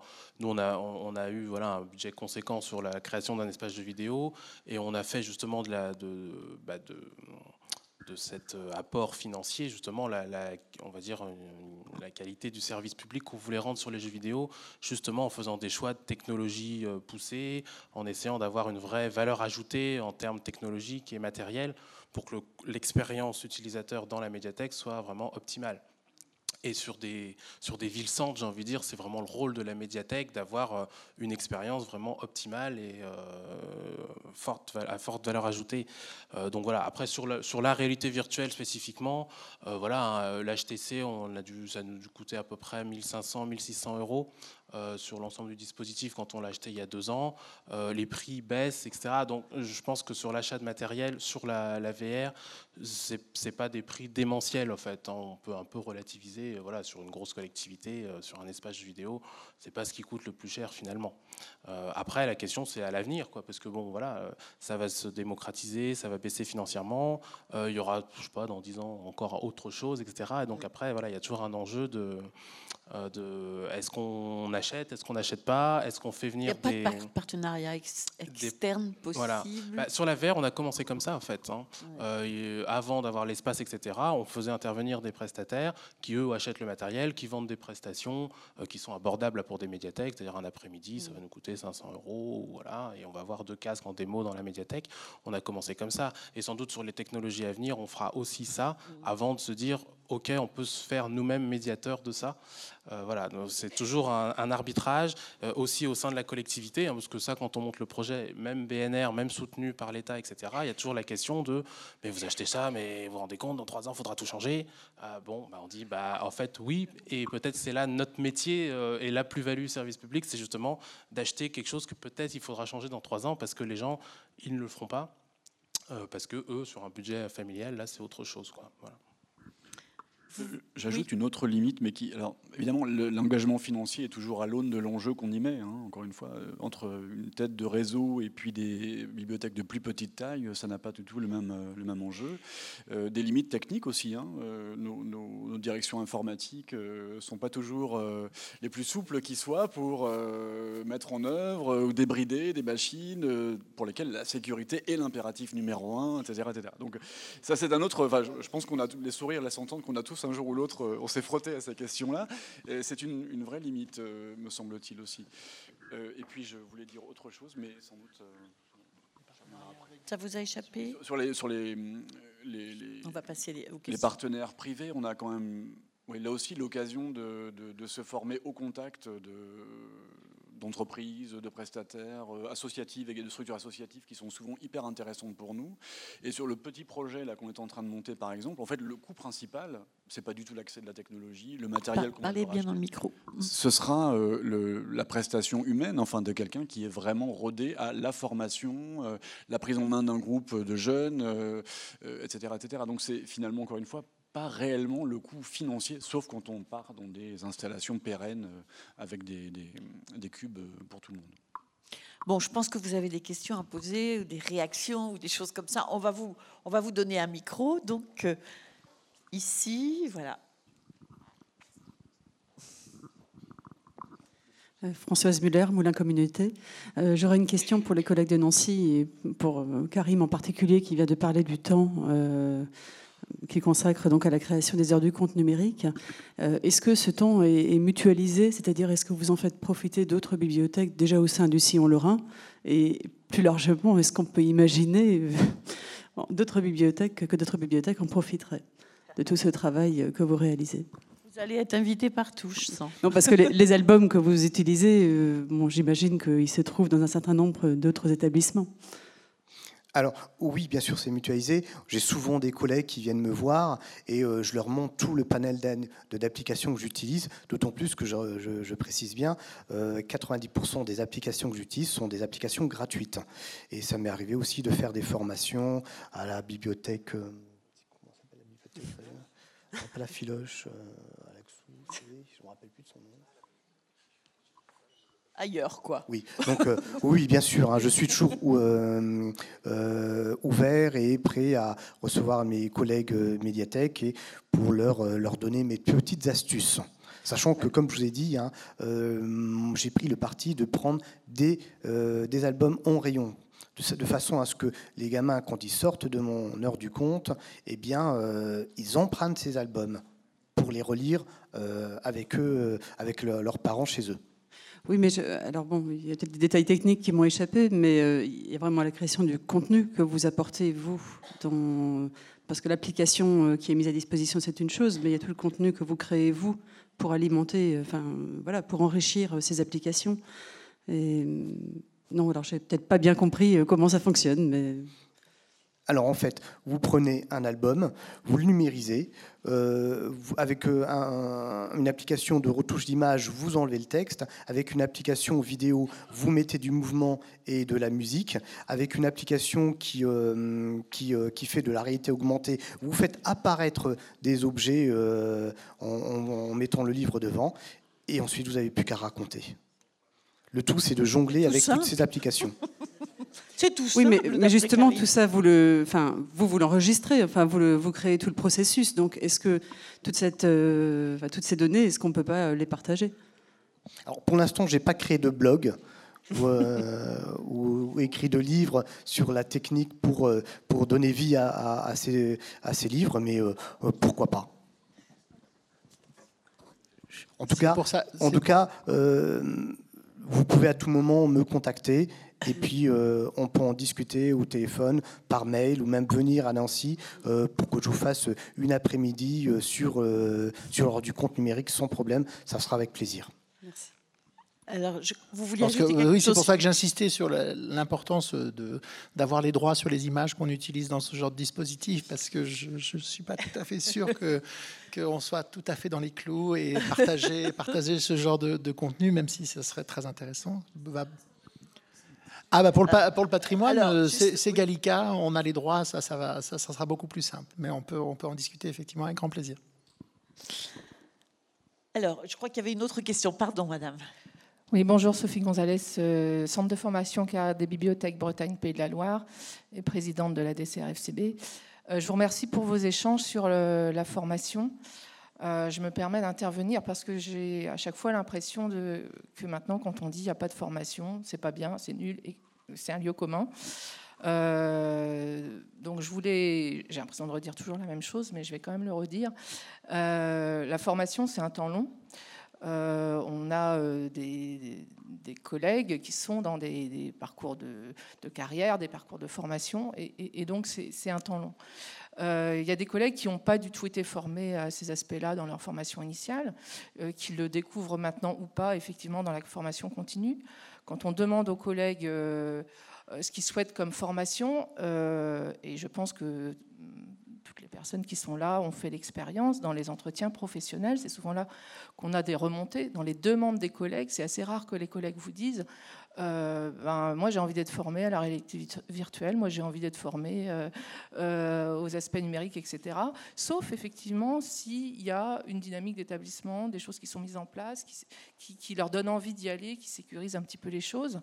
par contre, dire qu'il n'y a rien, c'est faux. D'abord, nous, ça fait... Alors, je prends un exemple local, mais qui est parlant. Vous savez que notre coopération a été saluée euh, en, région Bretagne dernièrement dans, Livre Hebdo. Donc ça fait, euh, on, va, bientôt, je regarde Florence parce qu'on travaille ensemble, le, 17 octobre 2019, je, donne, rendez-vous à tout le monde pour la troisième édition. Hein. c'est des éditions qui ont lieu tous les deux ans, à chaque fois sur un département différent, de bibliothèques créatives et participatives, où on parle d'un territoire, on, dit les innovations qui sont faites sur ce territoire, parfois sur des avec des toutes petites bibliothèques. Et lors de la première édition, qui avait lieu ici même, euh, euh, à Rennes, euh, l'idée c'était de se dire il faut justement parler du numérique, c'est le numérique avant tout, etc. Et au fur et à mesure des éditions, la deuxième édition a lieu euh, dans le Finistère, il y a des collègues d'ailleurs qui sont présents, qui sont dans, ce groupe de travail qui a continué à travailler. Et puis la troisième édition donc, aura lieu le, 17 octobre prochain à Auray, euh, qui vient, d'avoir d'ailleurs le, prix Livre Hebdo.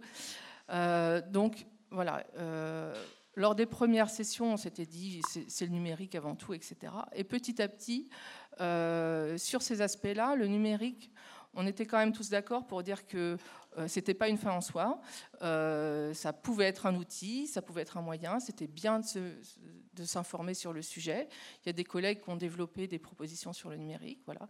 il y a un forum où on peut voir ces, expérimentations et pas forcément, effectivement, dans des grandes bibliothèques. Ça aussi, euh, ça fait partie des, représentations, à mon avis, qu'il faut casser. Et puis, il y avait d'autres expérimentations qui parlaient du numérique ou pas. Euh, voilà. Mais quand on, dans les conférences, on essayait d'expliquer toutes les évolutions de ce métier autour de tout ce que vous venez de dire euh, et que les collègues se voilà, se, positionnait.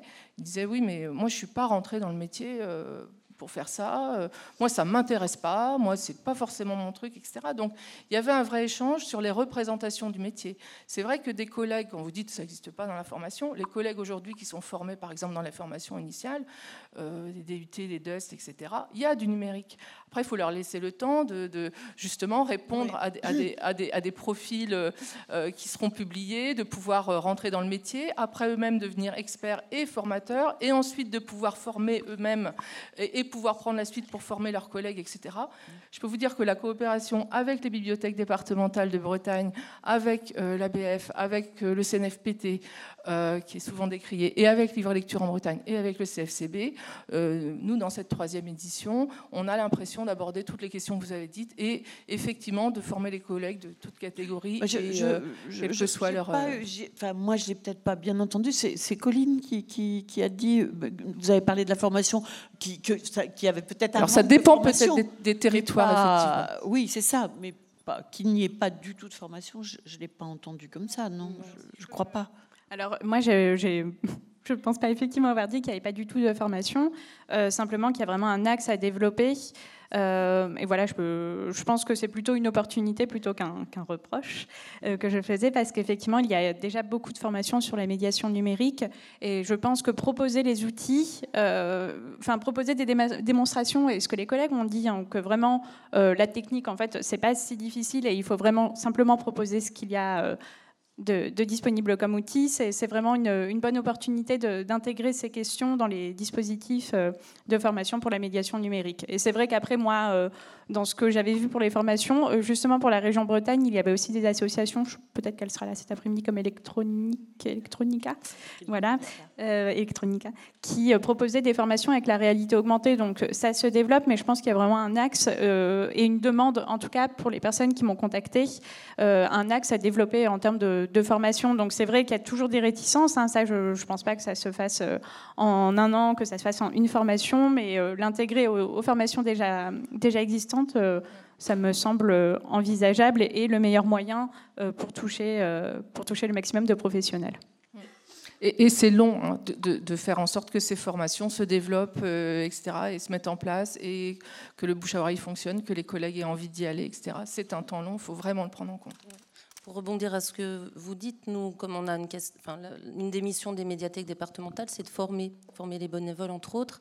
Et donc, euh, la formation numérique à, ces outils-là, elle est intégrée euh, depuis, euh, depuis plusieurs années dans notre catalogue. Et c'est pas pour autant qu'on remplit les formations. Donc, il nous a semblé qu'effectivement, par le biais d'ateliers, d'aller sur place, de, pratiquer, de faire, de, de faire l'expérience et de rassurer. Donc, du coup, c'est aussi euh, l'expérimentation, un, autre mode de formation. Je vais vous poser une question certainement stupide, mais juste, euh, justement dans ces bibliothèques où il y a beaucoup de, de, bénévoles, est-ce que, est que vous avez vu avec l'apparition hein, peut-être un peu du numérique, euh, plus, plus de jeunes se, se, se proposer à parce que ce sont souvent des gens, des retraités ou des, gens comme ça qui, vous aident, non dans les... Je, pose une question bête ou, stupide ou gênante ou je sais pas. Je regarde mes collègues, mais je crois, je crois pas que ça a Ça n'a pas rajeuni, quoi. Ça n'a pas forcément renouvelé la moyenne d'âge des, bénévoles dans nos bibliothèques, mais c'est pas une question d'âge de toute hein. façon.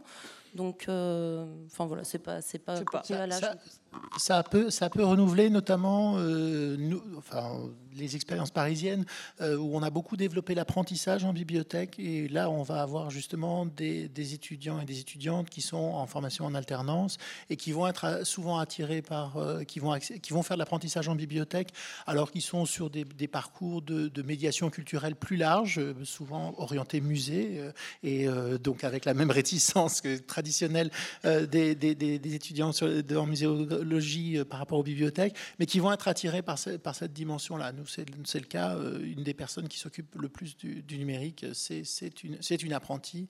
Et euh, aussi, on a des services civiques aussi euh, qui, qui, renouvellent et qui rajeunissent les équipes aussi. Madame? Oui, bonjour, Sylvie, Bibliothèque de Rennes. moi, j'avais une question plus générale par rapport au fait qu'effectivement, on n'a pas tous la, la, même facilité à, face au numérique dans une équipe. Et comment, comment vous avez euh, géré, si c'est si arrivé, le cas où le projet d'un projet numérique euh, qui a assez de grande ampleur hein, n'était pas validé par toute l'équipe? Comment vous, comment vous gérez ce genre de situation?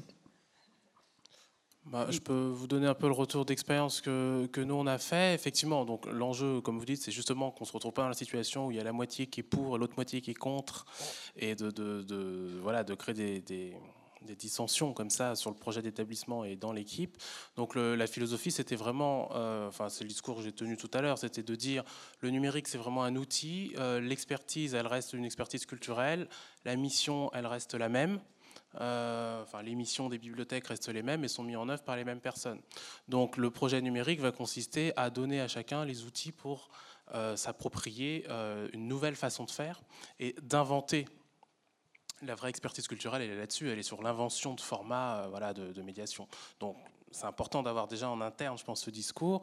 Et après, nous, on a beaucoup travaillé justement sur la formation en interne. C'est-à-dire qu'il y a eu des stages à l'extérieur, etc., euh, pour, euh, sur des sujets d'expertise très précis où on n'avait pas, on va dire, les compétences dans l'équipe.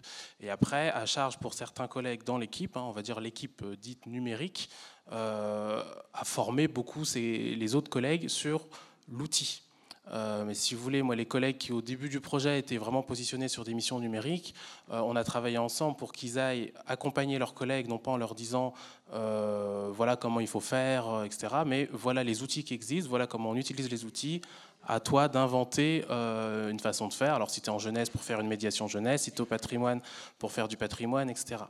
je pense que là-dessus, ça a plutôt bien fonctionné parce qu'il y a un effet d'émulation ce discours d'accompagnement numérique n'est pas non plus porté, est, vraiment porté par des collègues, euh, on va dire, euh, toutes catégories confondues dans la bibliothèque. Ce n'est pas seulement euh, deux personnes en charge du numérique, euh, ce n'est pas que des cadres, c'est des, des, collègues qui eux-mêmes sont experts en collection, etc., et qui ont pris peut-être plus facilement que d'autres le pli numérique et ensuite le transmettent à, euh, à leurs homologues.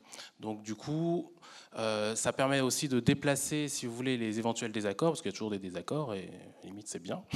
Euh, non pas sur moi je suis contre le numérique et toi tu es pour, mais sur on n'est pas d'accord sur la stratégie pour arriver à la même mission. Et du coup, ça devient un débat professionnel plus intéressant. Moi, on a des débats avec des collègues au patrimoine, etc. Voilà, de se dire, euh, est-ce que c'est pertinent de travailler pour la mise en ligne d'une image sur Facebook plutôt que de renforcer l'action culturelle en présentiel autour d'un manuscrit ancien? Enfin, il y a des vrais débats là-dessus, mais euh, finalement, on discute plus sur la stratégie pour arriver au même objectif plutôt que le débat stérile sur euh, le numérique c'est nul, on n'est pas, on n'est pas la FNAC, on n'est pas ceci, on n'est pas cela. Donc je pense que ça passe beaucoup par l'interne et par, euh, bah voilà, par cette philosophie-là de, dire on garde la même mission. Ça répond à votre question? Oui, merci. Juste pour, en complément, je pense je suis complètement d'accord avec ce qui vient d'être dit, mais je pense que aussi souvent le succès d'une médiation euh, qui s'appuie sur le numérique va entraîner les collègues. Du coup, il faut qu'à un moment, les, équipes, euh, les, responsables tiennent sur l'expérimentation et, et c'est la démonstration par le succès. Euh, parce que du coup, ça va faire envie, parce que si, ça s'est bien passé, s'il y a eu un public renouvelé, etc., les collègues qui pouvaient être réticents dans le principe vont se dire, ah bah oui, mais peut-être que moi aussi, j'aimerais avoir un peu, un peu de cette lumière. Donc, euh. Et puis peut-être pour ajouter encore quelque chose, euh, c'est vrai que la formation, elle est continue. Euh, dès qu'on fait une programmation de jeux vidéo dans l'espace jeux vidéo, eh bien, euh, je les expérimente beaucoup. Je ne joue pas avec le jeu. J'essaie de trouver tous les problèmes qui peuvent se poser. Et donc, une fois par mois, eh bien, on fait des réunions où j'explique tous les problèmes auxquels ils pourraient être confrontés. Donc, du coup, les, personnes ben, sont, sont moins réticentes voilà, et sont rassurées. Marie-Jo de La Réunion. Euh, moi, je viens pour euh, surtout avoir euh, des expériences, hein, parce qu'on est en train de mettre en place un projet à La Réunion. Alors la difficulté chez nous, c'est en même temps d'avoir le meilleur, sachant qu'il y a des grandes demandes encore en termes de besoins de lecture, de couvrir encore certains, endroits qui ne sont pas encore bien équipés, même si on a fait un, un gros effort en matière de lecture publique. On a eu le livre des le prix, prix des bibliothèques, vrais hebdo, ça, prouve quand même qu'il y a des choses extraordinaires qui se font dans, cette île. Mais la, ma préoccupation, c'est aborder le numérique, oui, mais aborder le numérique avec responsabilité, aborder le numérique dans la question de territoire. Quel service numérique pour, pour le territoire? Enfin, savoir comment vous avez démarré, parce que moi, ce qui, ce qui m'apporte, c'est voir comment euh, potentialiser aussi en termes de formation, en termes euh, des jeunes, de création d'emplois, des demandes en termes euh, d'inclusion par le numérique, parce qu'on aura, on aura à faire face à, ces demandes, surtout quand je sais ce que Marine Bédel a rappelé, qu'un certain nombre de gens chez nous ne maîtrisent pas les services numériques, comment remplir sa feuille d'impôt, enfin, euh, tout ce qui concerne les, emplois et tout. On, essaie de mettre, il y a donc plusieurs niveaux. On essaie de répondre à cela en termes de comment aider le citoyen face au numérique. On passe de l'illettrisme, on est à l'électronisme, il faut répondre à cela. Il faut en même temps euh, travailler sur le fait que les jeunes ne viennent pas, donc trouver des nouveaux services. Il faut aller vers la création, le numérique et la création. Donc moi j'ai envie de savoir si à, un moment, euh, quelqu'un dans la salle ou autour de cette table a réfléchi à l'échelle du territoire, a réfléchi avec les organismes de formation euh, sur les formations numériques. Il y a, beaucoup d'écoles numériques, donc des jeunes, avec euh, les artistes, parce qu'on aura besoin également peut-être des artistes pour nous aider, parce que bibliothécaire c'est une chose, mais on ne peut pas être euh, très bon dans tout, partout. Ah bah Donc il y a une question de formation, une question de statut, il y a une question de budget et une question de responsabilité. Et, particulièrement une question de société. Quelle société dans laquelle, dans quelle société on veut être? Et comment faire en sorte que nos médiathèques, qui sont des maisons de la culture, soient vraiment au top de tout ça? Voilà ma, réflexion. Alors, allons-y, parce qu'il y a beaucoup de questions, justement. Ah oui, oui, non, il y a, beaucoup, beaucoup de questions euh, et auxquelles enfin, c'est assez compliqué d'y répondre. Euh, Autrement je suis désolée, je suis venue avec une grande demande. Oui, je comprends. C'est bien. Alors, du coup, je, sais qu'elle ne va pas être satisfaite par ma réponse, hein. euh, votre demande, mais, mais, au moins euh, un exemple. Sur ce projet très concret sur lequel on a travaillé là beaucoup ces derniers temps, euh, dont on parlait tout à l'heure, avec des jeunes de 14-15 ans, etc., pour revenir à la réalité virtuelle aussi, on va, on va passer par cet outil-là. Mais finalement, ça aurait pu être tout à fait autre chose et ça n'a pas beaucoup d'importance en fait. Si ce n'est que par ce biais, on espère euh, raccrocher euh, des compétences euh, éventuellement scolaires d'ailleurs, enfin des compétences utiles, la dimension de fabrication, etc., qu'on va articuler avec un partenaire qui est en gros le collège qui accueille ses élèves le reste du temps. Euh, et, puis on s'est dit qu'il serait probablement essentiel d'y ajouter, si possible, une dimension professionnalisante, quelque chose comme ça, parce qu'il s'agit de remobiliser des jeunes dont on nous a dit par ailleurs qu'ils étaient très, euh, très décrocheurs, enfin qu'ils étaient vraiment euh, largués dans leur établissement scolaire. Et, pour le coup, l'articulation avec le territoire nous a été, enfin, été possible parce qu'on a trouvé au sein de l'administration de la collectivité pour laquelle on travaille, donc la mairie de, Paris, un service de voirie qui travaille avec des images, des vues immersives et des, images, des modélisations en 3D. Voilà. Donc la voirie, on a besoin pour des raisons très concrètes euh, d'intervention, etc. Les égouts de Paris également ont besoin et ont développé des outils, ce que nous ignorions tous jusqu'à il y a à peu près un mois, donc c'est vraiment tout à fait récent, par le biais de rencontres professionnels, on s'est aperçu que des outils étaient utilisés de façon très concrète. Et donc, on va Et là, c'était facile parce que nous étions la même collectivité et ça, tout le monde était un peu à la recherche du même objectif. Euh, les, enfants, les, usagers, ces jeunes ados qui vont venir sur ce projet vont également passer par euh, ce service-là pour voir quels sont les enjeux concrets euh, pour un, métier ou des métiers de l'utilisation, la, fabrication et l'utilisation de ces images en 3D. Voilà. Donc ce n'est qu'une réponse très partielle, mais finalement, dans l'esprit d'un projet comme celui-là, un moment ou un autre, il y a des opportunités qui sont possibles, enfin, que l'on peut saisir, ou, parce qu'elles nous échappent. Une rencontre aurait pu nous échapper, on aurait pu passer à côté de la dimension très professionnelle de cette, affaire. Mais voilà, ça a été possible parce qu'on l'avait quand même bien en tête. Mais c'est au-delà de cette réponse très circonstancielle, je, serais bien en peine de répondre, si ce n'est que peut-être c'est un état d'esprit dans le lancement ou dans l'expérimentation. Oui. Vous, posiez la question de territoire, comme euh, je parle du prisme d'un département. Nous, effectivement, la réponse, elle doit être euh, équitable à l'échelle du, département. Euh, la, difficulté autour de l'électronisme ou de l'inclusion, l'accès au numérique pour accéder aux services publics, la médiathèque départementale a sa part là-dedans, mais en fait, ça, c'est un gros chapeau qui est piloté par une autre direction que la nôtre et pour lesquels le, département a mis en place, euh, enfin, participe au dispositif des services civiques et du coup euh, euh, la mise à disposition de jeunes qui, dans des directions territoriales du, département, mettent, enfin, mettent à disposition les outils et le temps pour pouvoir faire cette médiation-là. Nous, on s'est questionné, on, avait un projet en réflexion de bus numérique qui pouvaient potentiellement circuler à l'échelle du département pour proposer euh, des, actions de médiation, de la formation, euh, voire travailler ou réfléchir à travailler avec des artistes pour travailler autour de la création. donc on en reparlait aussi ce matin au petit déjeuner. Et ça, je pense qu'on le fera indépendamment du bus numérique. Voilà, la, question de la place de la médiathèque dans ces projets-là, elle est questionnée, nous, par notre direction générale, parce que c'est quelque chose qui est plus vaste. Donc on fera notre part à, l'échelle des, bibliothèques, mais euh, euh, pour autant, voilà, on, est un partenaire au sein de la collectivité avec euh, d'autres compétences que, les nôtres, et on essaye de travailler cette transversalité-là, qui dans des grosses collectivités n'est pas toujours très très simple, parce qu'on a hum, une mauvaise connaissance des projets transverses. On peut donner le micro à Marine s'il vous plaît. Merci.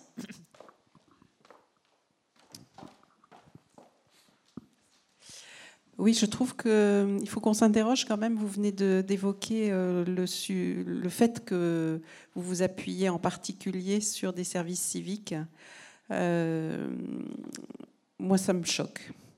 Je pense que pour, reprendre beaucoup de choses qui viennent d'être dites ce matin, le numérique euh, doit être au cœur d'un projet de service, d'un projet de territoire. C'est pas le numérique pour le numérique, pour les outils, etc. Donc on se fixe des objectifs de politique culturelle. Et le fait de les confier autrefois à des emplois jeunes, aujourd'hui à des services civiques, euh, ça me paraît être problématique. Euh, je pense qu'il faut vraiment que ça entre dans les missions de l'établissement lui-même et non pas que ce soit euh, sous-traité, si je puis dire, à des personnes qui en plus sont euh, très sous-payées. Oui, alors Malik pour compléter ce que dit Marine, parce qu'on a, eu, on a fait un retour d'expérience justement l'année dernière sur cette question de l'inclusion numérique, etc. C'est la première année, on avait des services civiques dans les bibliothèques de Nancy, donc ils ont été missionnés sur euh, l'accompagnement aux accueils de classe, etc. Et on avait mis une personne spécifiquement avec la collègue euh, coordinatrice des services numériques sur la mission euh, atelier numérique, euh, gérer ses emails, apprendre voilà, enfin, informatique de base et bureautique. Et donc c'est vrai que c'est très compliqué. Euh, bah déjà sur le fond, il y a vraiment un, truc de, mission, hein, puisqu'en fait on en est venu là parce qu'on s'est dit, voilà, c'est pour répondre aussi à une urgence. Hein. On a des gens qui toquent à la porte, en gros, et donc, comme on n'était pas encore prêt, on s'est dit, voilà, on, va travailler en binôme comme ça.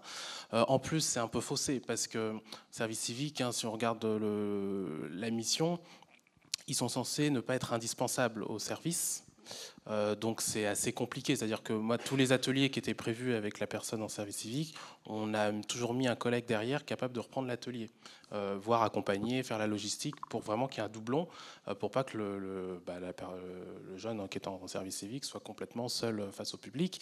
Et c'est une mission très difficile. On l'a testé là sur, sur une petite année. c'est très difficile parce que vous avez des gens qui arrivent, qui sont très très exigeants, qui sont en demande sur des sujets sensibles. A eu des vraies difficultés avec certaines personnes. Enfin voilà. Donc du coup, on a un peu clôturé l'expérience service civique sur ce sujet-là pour l'instant. Et effectivement, l'enjeu reste là. Donc après, il faut réinventer euh, des, choses à faire. Euh, Je crois que Nicolas Georges veut intervenir. Oui, j'avais j'avais une question, mais qui rejoint euh, ce que Malik a dit et qui me semble vraiment très central et qui a été repris par Marie. Le fait que, enfin manifestement, à vous entendre tous, euh, votre projet, ce n'est pas de vous mettre euh, à ces technologies ou à ces, euh, à ces développements parce qu'il faut le faire, parce que sinon, encore une fois, la bibliothèque serait ringardisée, etc. C'est bien autre chose. Ça rentre évidemment dans un projet de, service qui rencontre les missions des bibliothèques. Ma question, mais c'est un peu sous-jacent dans, vos interrogations, mais comment est-ce qu'on reformulerait finalement la, problématique qui correspondrait euh, et quelle réponse apporter à à quoi servent dans votre projet de service et dans votre vision des choses pour l'émission de la bibliothèque ces technologies? Quels sont les objectifs qu'elles sont censées euh, atteindre Peut-être mieux que d'autres, on l'a dit, en présentiel, etc. D'autres dispositifs de la bibliothèque? Et, comment effectivement cela est, manifesté dans la réflexion que vous partagez avec l'ensemble des collègues, puisqu'encore une fois, pour que ce soit bien fait, je pense qu'il faut que ce soit partagé dans un projet de service. Bah, pour euh, répondre euh, rapidement, effectivement, sur les objectifs de, tout ça, il y a, alors c'est ce qu'a évoqué mon collègue tout à l'heure, hein, il y a l'aspect euh, vivre ensemble, l'aspect expérience dans la bibliothèque, vivre ensemble, proposer une animation, un, voilà, mélanger un peu les générations. Voilà, mélanger, enfin, c'est proposer un format qui rassemble, hein, c'est toujours ça. aspect culturel, c'est le faire ensemble qui construit des choses, et la technologie est un dispositif parmi d'autres pour construire du faire ensemble. et après, euh, moi, je pense qu'il faut assumer aussi l'objectif, ce que je disais quand je parlais de médiation de l'innovation, euh, dans le projet de service, de médiation de l'innovation et euh, de vraiment un objectif par rapport à la technologie elle-même. Et justement, parce que la technologie est partout, on va dire, dès qu'on partout, hein, on, en parle, etc. C'est un sujet en soi, et donc il faut que la bibliothèque aussi euh, soit porteuse de cette médiation-là, justement à, des fins culturelles. Donc, alors ça, c'est une petite partie du projet euh, numérique, hein, euh, là qui va concerner plutôt les bibliothécaires experts sur la technologie, etc. Mais je pense qu'il faut aussi l'assumer et, de dire, sur la casque VR, sur certains dispositifs, hein, on, fait vraiment ça, c'est-à-dire on le montre parce que c'est nouveau, parce que on propose des usages culturels à partir de ça, et parce que la médiathèque doit être ce vecteur euh, de l'innovation. C'est aussi un objectif. Euh, et après, les, autres objectifs, pour moi, c'est vraiment les mêmes que d'habitude. Euh, on va dire, c'est le vivre ensemble, c'est la construction de, l'identité, la construction de soi, je pense à ça, ça, marche pour la lecture publique, ça marche aussi pour le patrimoine. Hein. Quand on met une image en ligne, qu'on fait une appli, etc., c'est parce qu'on pense que c'est un facteur plus facile pour créer du sens à partir d'une image patrimoniale, euh, voilà, même si elle est, elle est, médiatisée autrement. Mais c'est le même objectif de, construction, d'identité, de vivre ensemble. Quoi. Philippe, vous parliez tout à l'heure de, de, cette, de, votre pratique pour banaliser un petit peu l'usage. Le, oui. euh, est-ce est qu'au bout du compte, la, la, vous avez observé des résultats concrets là-dessus? Bah, en termes de, je rejoins complètement ce qui vient d'être dit parce que effectivement, euh, en Utiliser des tablettes, ça va, ça va permettre ce qu'on a évoqué, de, manipuler des images, de, et donc d'amener un nouveau public qui a, encore une fois, euh, nous, on, est des professionnels du livre, on, a un rapport beaucoup assez banalisé avec le livre, mais on a quand même toute une partie du public, notamment quand on est sur des, euh, des, collections patrimoniales où on dit il faut faire un petit peu attention, il faut pas, tourner les pages comme ci, il faut pas tourner les pages comme ça, il faut pas utiliser un, pas, mettre du surligneur euh, dans l'album, des choses comme ça. donc forcément, on, crée un rapport un petit peu d'autorité par rapport, par rapport à ce public qui va mettre ce public à distance. Et nous, là, avec, avec, avec des images qu'on va pouvoir manipuler, qu'on va, qu'on va pouvoir toucher sur, sur, sur l'iPad, qu'on va pouvoir modifier, qu'on va pouvoir animer, déjà, on crée une médiation qui, est, beaucoup, qui est beaucoup plus forte. Voilà. Moi, je, pense qu'on peut, enfin, encore une fois, je suis complètement d'accord avec ce qui a été dit. On peut aussi poser ça en termes d'accès, puisqu'il y, a la question des, personnes en situation de handicap, des personnes euh, qui, ont des difficultés avec la lecture, où ces nouvelles technologies vont aussi être des facteurs très, importants euh, d'accompagnement. Simplement, donc, euh, je disais tout à l'heure, des liseuses où on va pouvoir élargir les caractères. par exemple, on est une bibliothèque où on a fait le choix de ne pas avoir des livres en gros caractères, mais où on propose des livres, numériques qui sont, sur tablette, qui permettent de, pouvoir lire n'importe quel livre numérique en, gros caractères finalement. Donc je pense que vraiment cette idée de, rendre plus accessible et de, toucher ces publics euh, est, le, cœur de, l'usage. Et nous, pour l'instant, ça marche plutôt bien. Encore une fois, on, a une bibliothèque qui est implantée dans un quartier politique de la ville, donc on, est vraiment en lien avec, une, partie du public qui est, éloignée de la culture, qui est en difficulté avec la culture, qui pourrait être un petit peu, donc qu'on a patte avec les jeux vidéo, qu'on fait venir sur le temps des vacances, par exemple. Et c'est vrai que ben, ce public, il va découvrir des choses qu'il n'était pas du tout venu chercher. Il était venu chercher FIFA et il se retrouve avec le petit chaperon rouge et des illustrations de Gustave Doré. Donc ça marche plutôt bien, oui. Ça ne répond pas tout à fait à la question que vous posez. Si, c'est ça, c'est une forme de définition, je ne sais pas. Euh, nous, ce qui est inscrit dans le projet de service et qui est partagé finalement pour, euh, par l'ensemble des équipes, c'est la notion d'expérimentation et qui est partagé aussi avec notre exécutif départemental, c'est-à-dire qu'on nous laisse la possibilité d'essayer, de se tromper, et euh, ça, euh, en termes d'expérimentation, enfin, en termes de politique publique, c'est euh, c'est assez rare. C'est-à-dire que du coup, il y a des choses qu'on a, essayées, qui n'ont pas marché, ou des idées qu'on a eues et qu'on n'a pas faites. Mais quand, ça marche, le, partage, l'expérience aussi sur le terrain, la capitalisation aussi de ce qui est fait, parce que pour le coup, on n'est pas tout seul à travailler. Une fois que les dispositifs circulent dans les bibliothèques et que les gens créent aussi autour de ce que l'on prête, bah, ça vient nourrir euh, ça vient nourrir euh, notre propre, notre propre projet, etc. Donc c'est euh, à la fois expérimenter, capitaliser et, et, échanger, créer une communauté autour de, autour de ces expériences-là. Et puis juste pour, euh, pour appuyer sur, sur tout ça, c'est au-delà de l'expérimentation et de la nouvelle technologie. Et eh bien, en fait, cette nouvelle technologie euh, nous aide à promouvoir notre fonds. Hein, toujours pour reprendre l'exemple de l'heure du compte numérique, c'est de donner envie, susciter l'envie à ces gamins d'emprunter le livre. Hein, comme pour le dessin animé, euh, le fait d'avoir acheté le livre, même si sur l'écran, ben, le livre est vivant, ensuite on a envie d'avoir l'objet. Alors, je crois qu'il y a une question. Je sais pas. Ah oui, voilà, pardon, je ne voyais pas. Bonjour. Je travaille avec euh, Christelle en, Isère et je voulais juste euh, ajouter un petit, quelque chose. Il n'y a pas très longtemps, on a rencontré, euh, on va dire, une association qui, traite des EPN en Isère. Et à cette occasion, ce que je voulais dire, c'est qu'on n'est pas tout seul à faire de la médiation numérique. Ça se fait aussi dans les centres sociaux et à d'autres endroits. Et dans notre réflexion, doit rentrer aussi en compte ce qui se passe autour de nous, notamment avec l'arrivée de, des fameux chèques haptiques, je pense que vous en avez entendu parler, qui vont être un moyen pour les personnes qui n'ont pas beaucoup de revenus de pouvoir avoir accès à de la formation numérique. Et donc, euh, nous, on est au tout début de notre réflexion là-dessus, mais ça va être un des axes de développement possible, de voir euh, est-ce qu'on fait de la médiation numérique pure, euh, comment on manipule une souris, etc., et de la formation autour de ça, ou bien est-ce qu'on fait de la formation numérique culturelle avec euh, autre chose que de la, du matériel pur? Merci. Est-ce qu'il y a d'autres questions? Il nous reste très peu de temps. Hein. Alors, si vous avez des questions, c'est maintenant. Après, ce sera trop tard.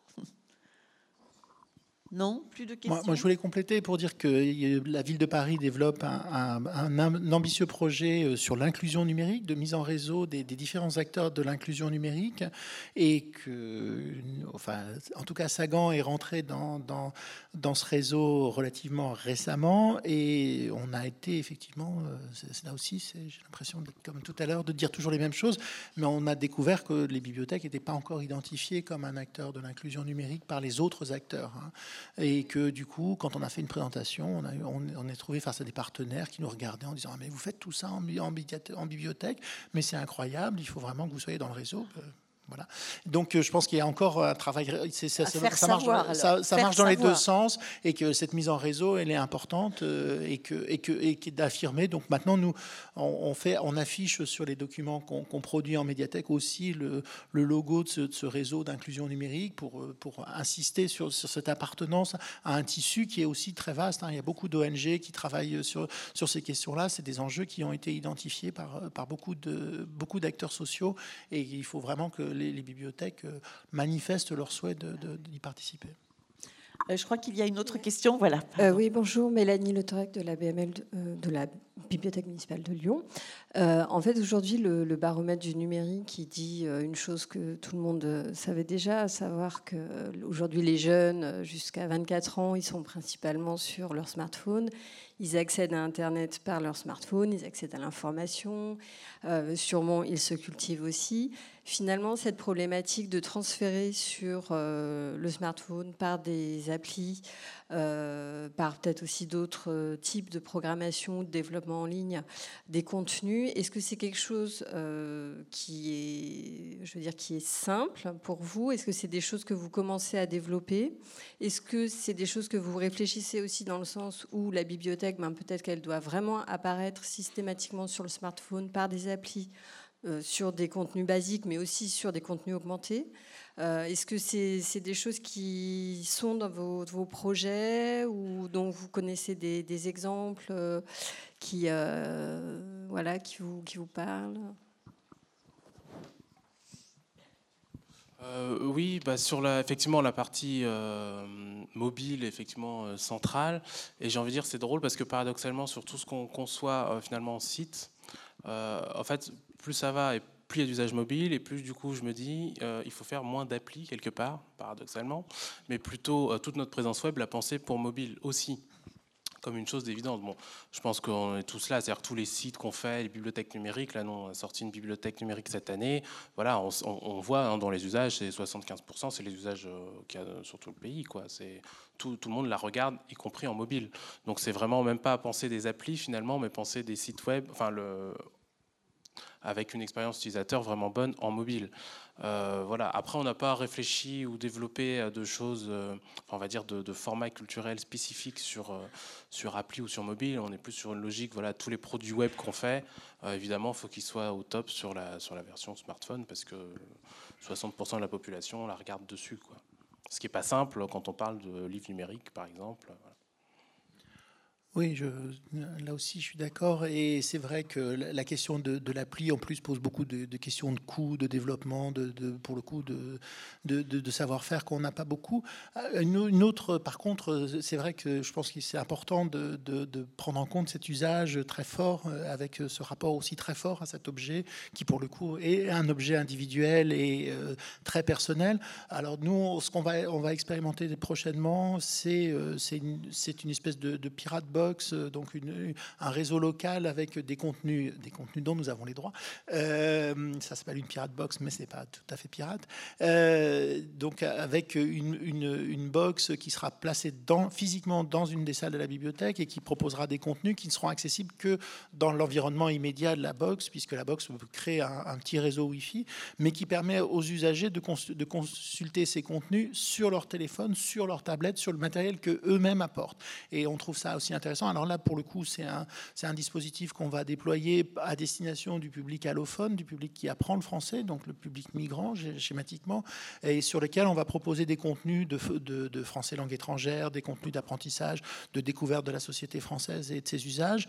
Euh, et, on pensait que c'était intéressant que ça, se fasse sur les téléphones, parce que là aussi, ça a un rapport moins intimidant avec la technologie. Les téléphones sont, connus. On, parlait justement dans, le réseau numérique, par exemple, beaucoup de, personnes qui ont un téléphone et qui un smartphone et qui utilisent WhatsApp pensent ne pas avoir Internet sur. Euh, c'est des acteurs sociaux qui nous disaient, mais moi j'ai pas. Les, usagers leur disaient, mais j'ai pas Internet. Mais pourtant tu utilises WhatsApp. Ah oui, mais WhatsApp c'est WhatsApp, c'est autre chose et c'est pas identifié comme étant Internet. Donc voilà, il y a, y y a aussi une appropriation de certains outils et de découverte des potentialités d'un outil qui sont importantes. Et euh, je repense à un exemple. En vous écoutant, à Nancy, on, avait développé carrément un espace euh, qu'on appelait le carrel de loisirs, hein, une petite salle, en fait, canapé, télé. Et au départ, voilà, le projet culturel, c'était de se dire, justement, pour que, comme les gens sont sur leur smartphone, tablette, etc., qu'ils utilisent vraiment leur matériel et qu'ils puissent profiter de l'écran. On avait réfléchi avec euh, des collègues aussi à l'université là-dessus, en disant, qu'est-ce qui peut intéresser des ados et tout, des, des adultes, c'est d'avoir un espace un peu confiné, tranquille, où on peut profiter d'un écran, partager ses contenus depuis sa tablette, son téléphone, sur un écran euh, haute qualité, un peu comme on ferait dans un salon euh, un peu high-tech. voilà. Et c'est drôle parce que ça ne marche absolument pas. Parce que je pense que finalement, quand les gens sont dans la bibliothèque, ils ne sont pas tant dans cette logique de qu'est-ce que je vais faire avec mon téléphone finalement. ils sont plus en demande de support et de et d'outils proposés par la médiathèque. Enfin, c'est ce que j'ai constaté sur cet espace. Et puis, il y a un aspect aussi très pragmatique, c'est qu'il y a beaucoup de smartphones, il y a beaucoup de marques, il y a beaucoup de, voilà, de, d'abonnements, de machins. Donc, en fait, ça rend le truc techniquement très galère.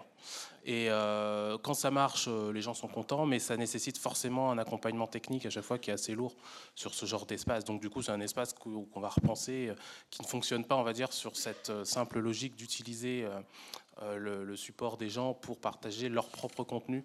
Finalement, ils sont plus demandeurs des contenus de la bibliothèque et le frein technique est vraiment important là-dessus à gérer parce qu'il y, a trop de, bah, de, possibilités techniques, quoi, donc c'est dur à gérer. Mais quand ça marche pas, ça permet d'avancer aussi, hein, parce qu'il faut. C'est une très belle salle avec un très beau canapé, un très bel écran, donc euh, elle est très utilisée. Pour faire une bonne sieste, oui.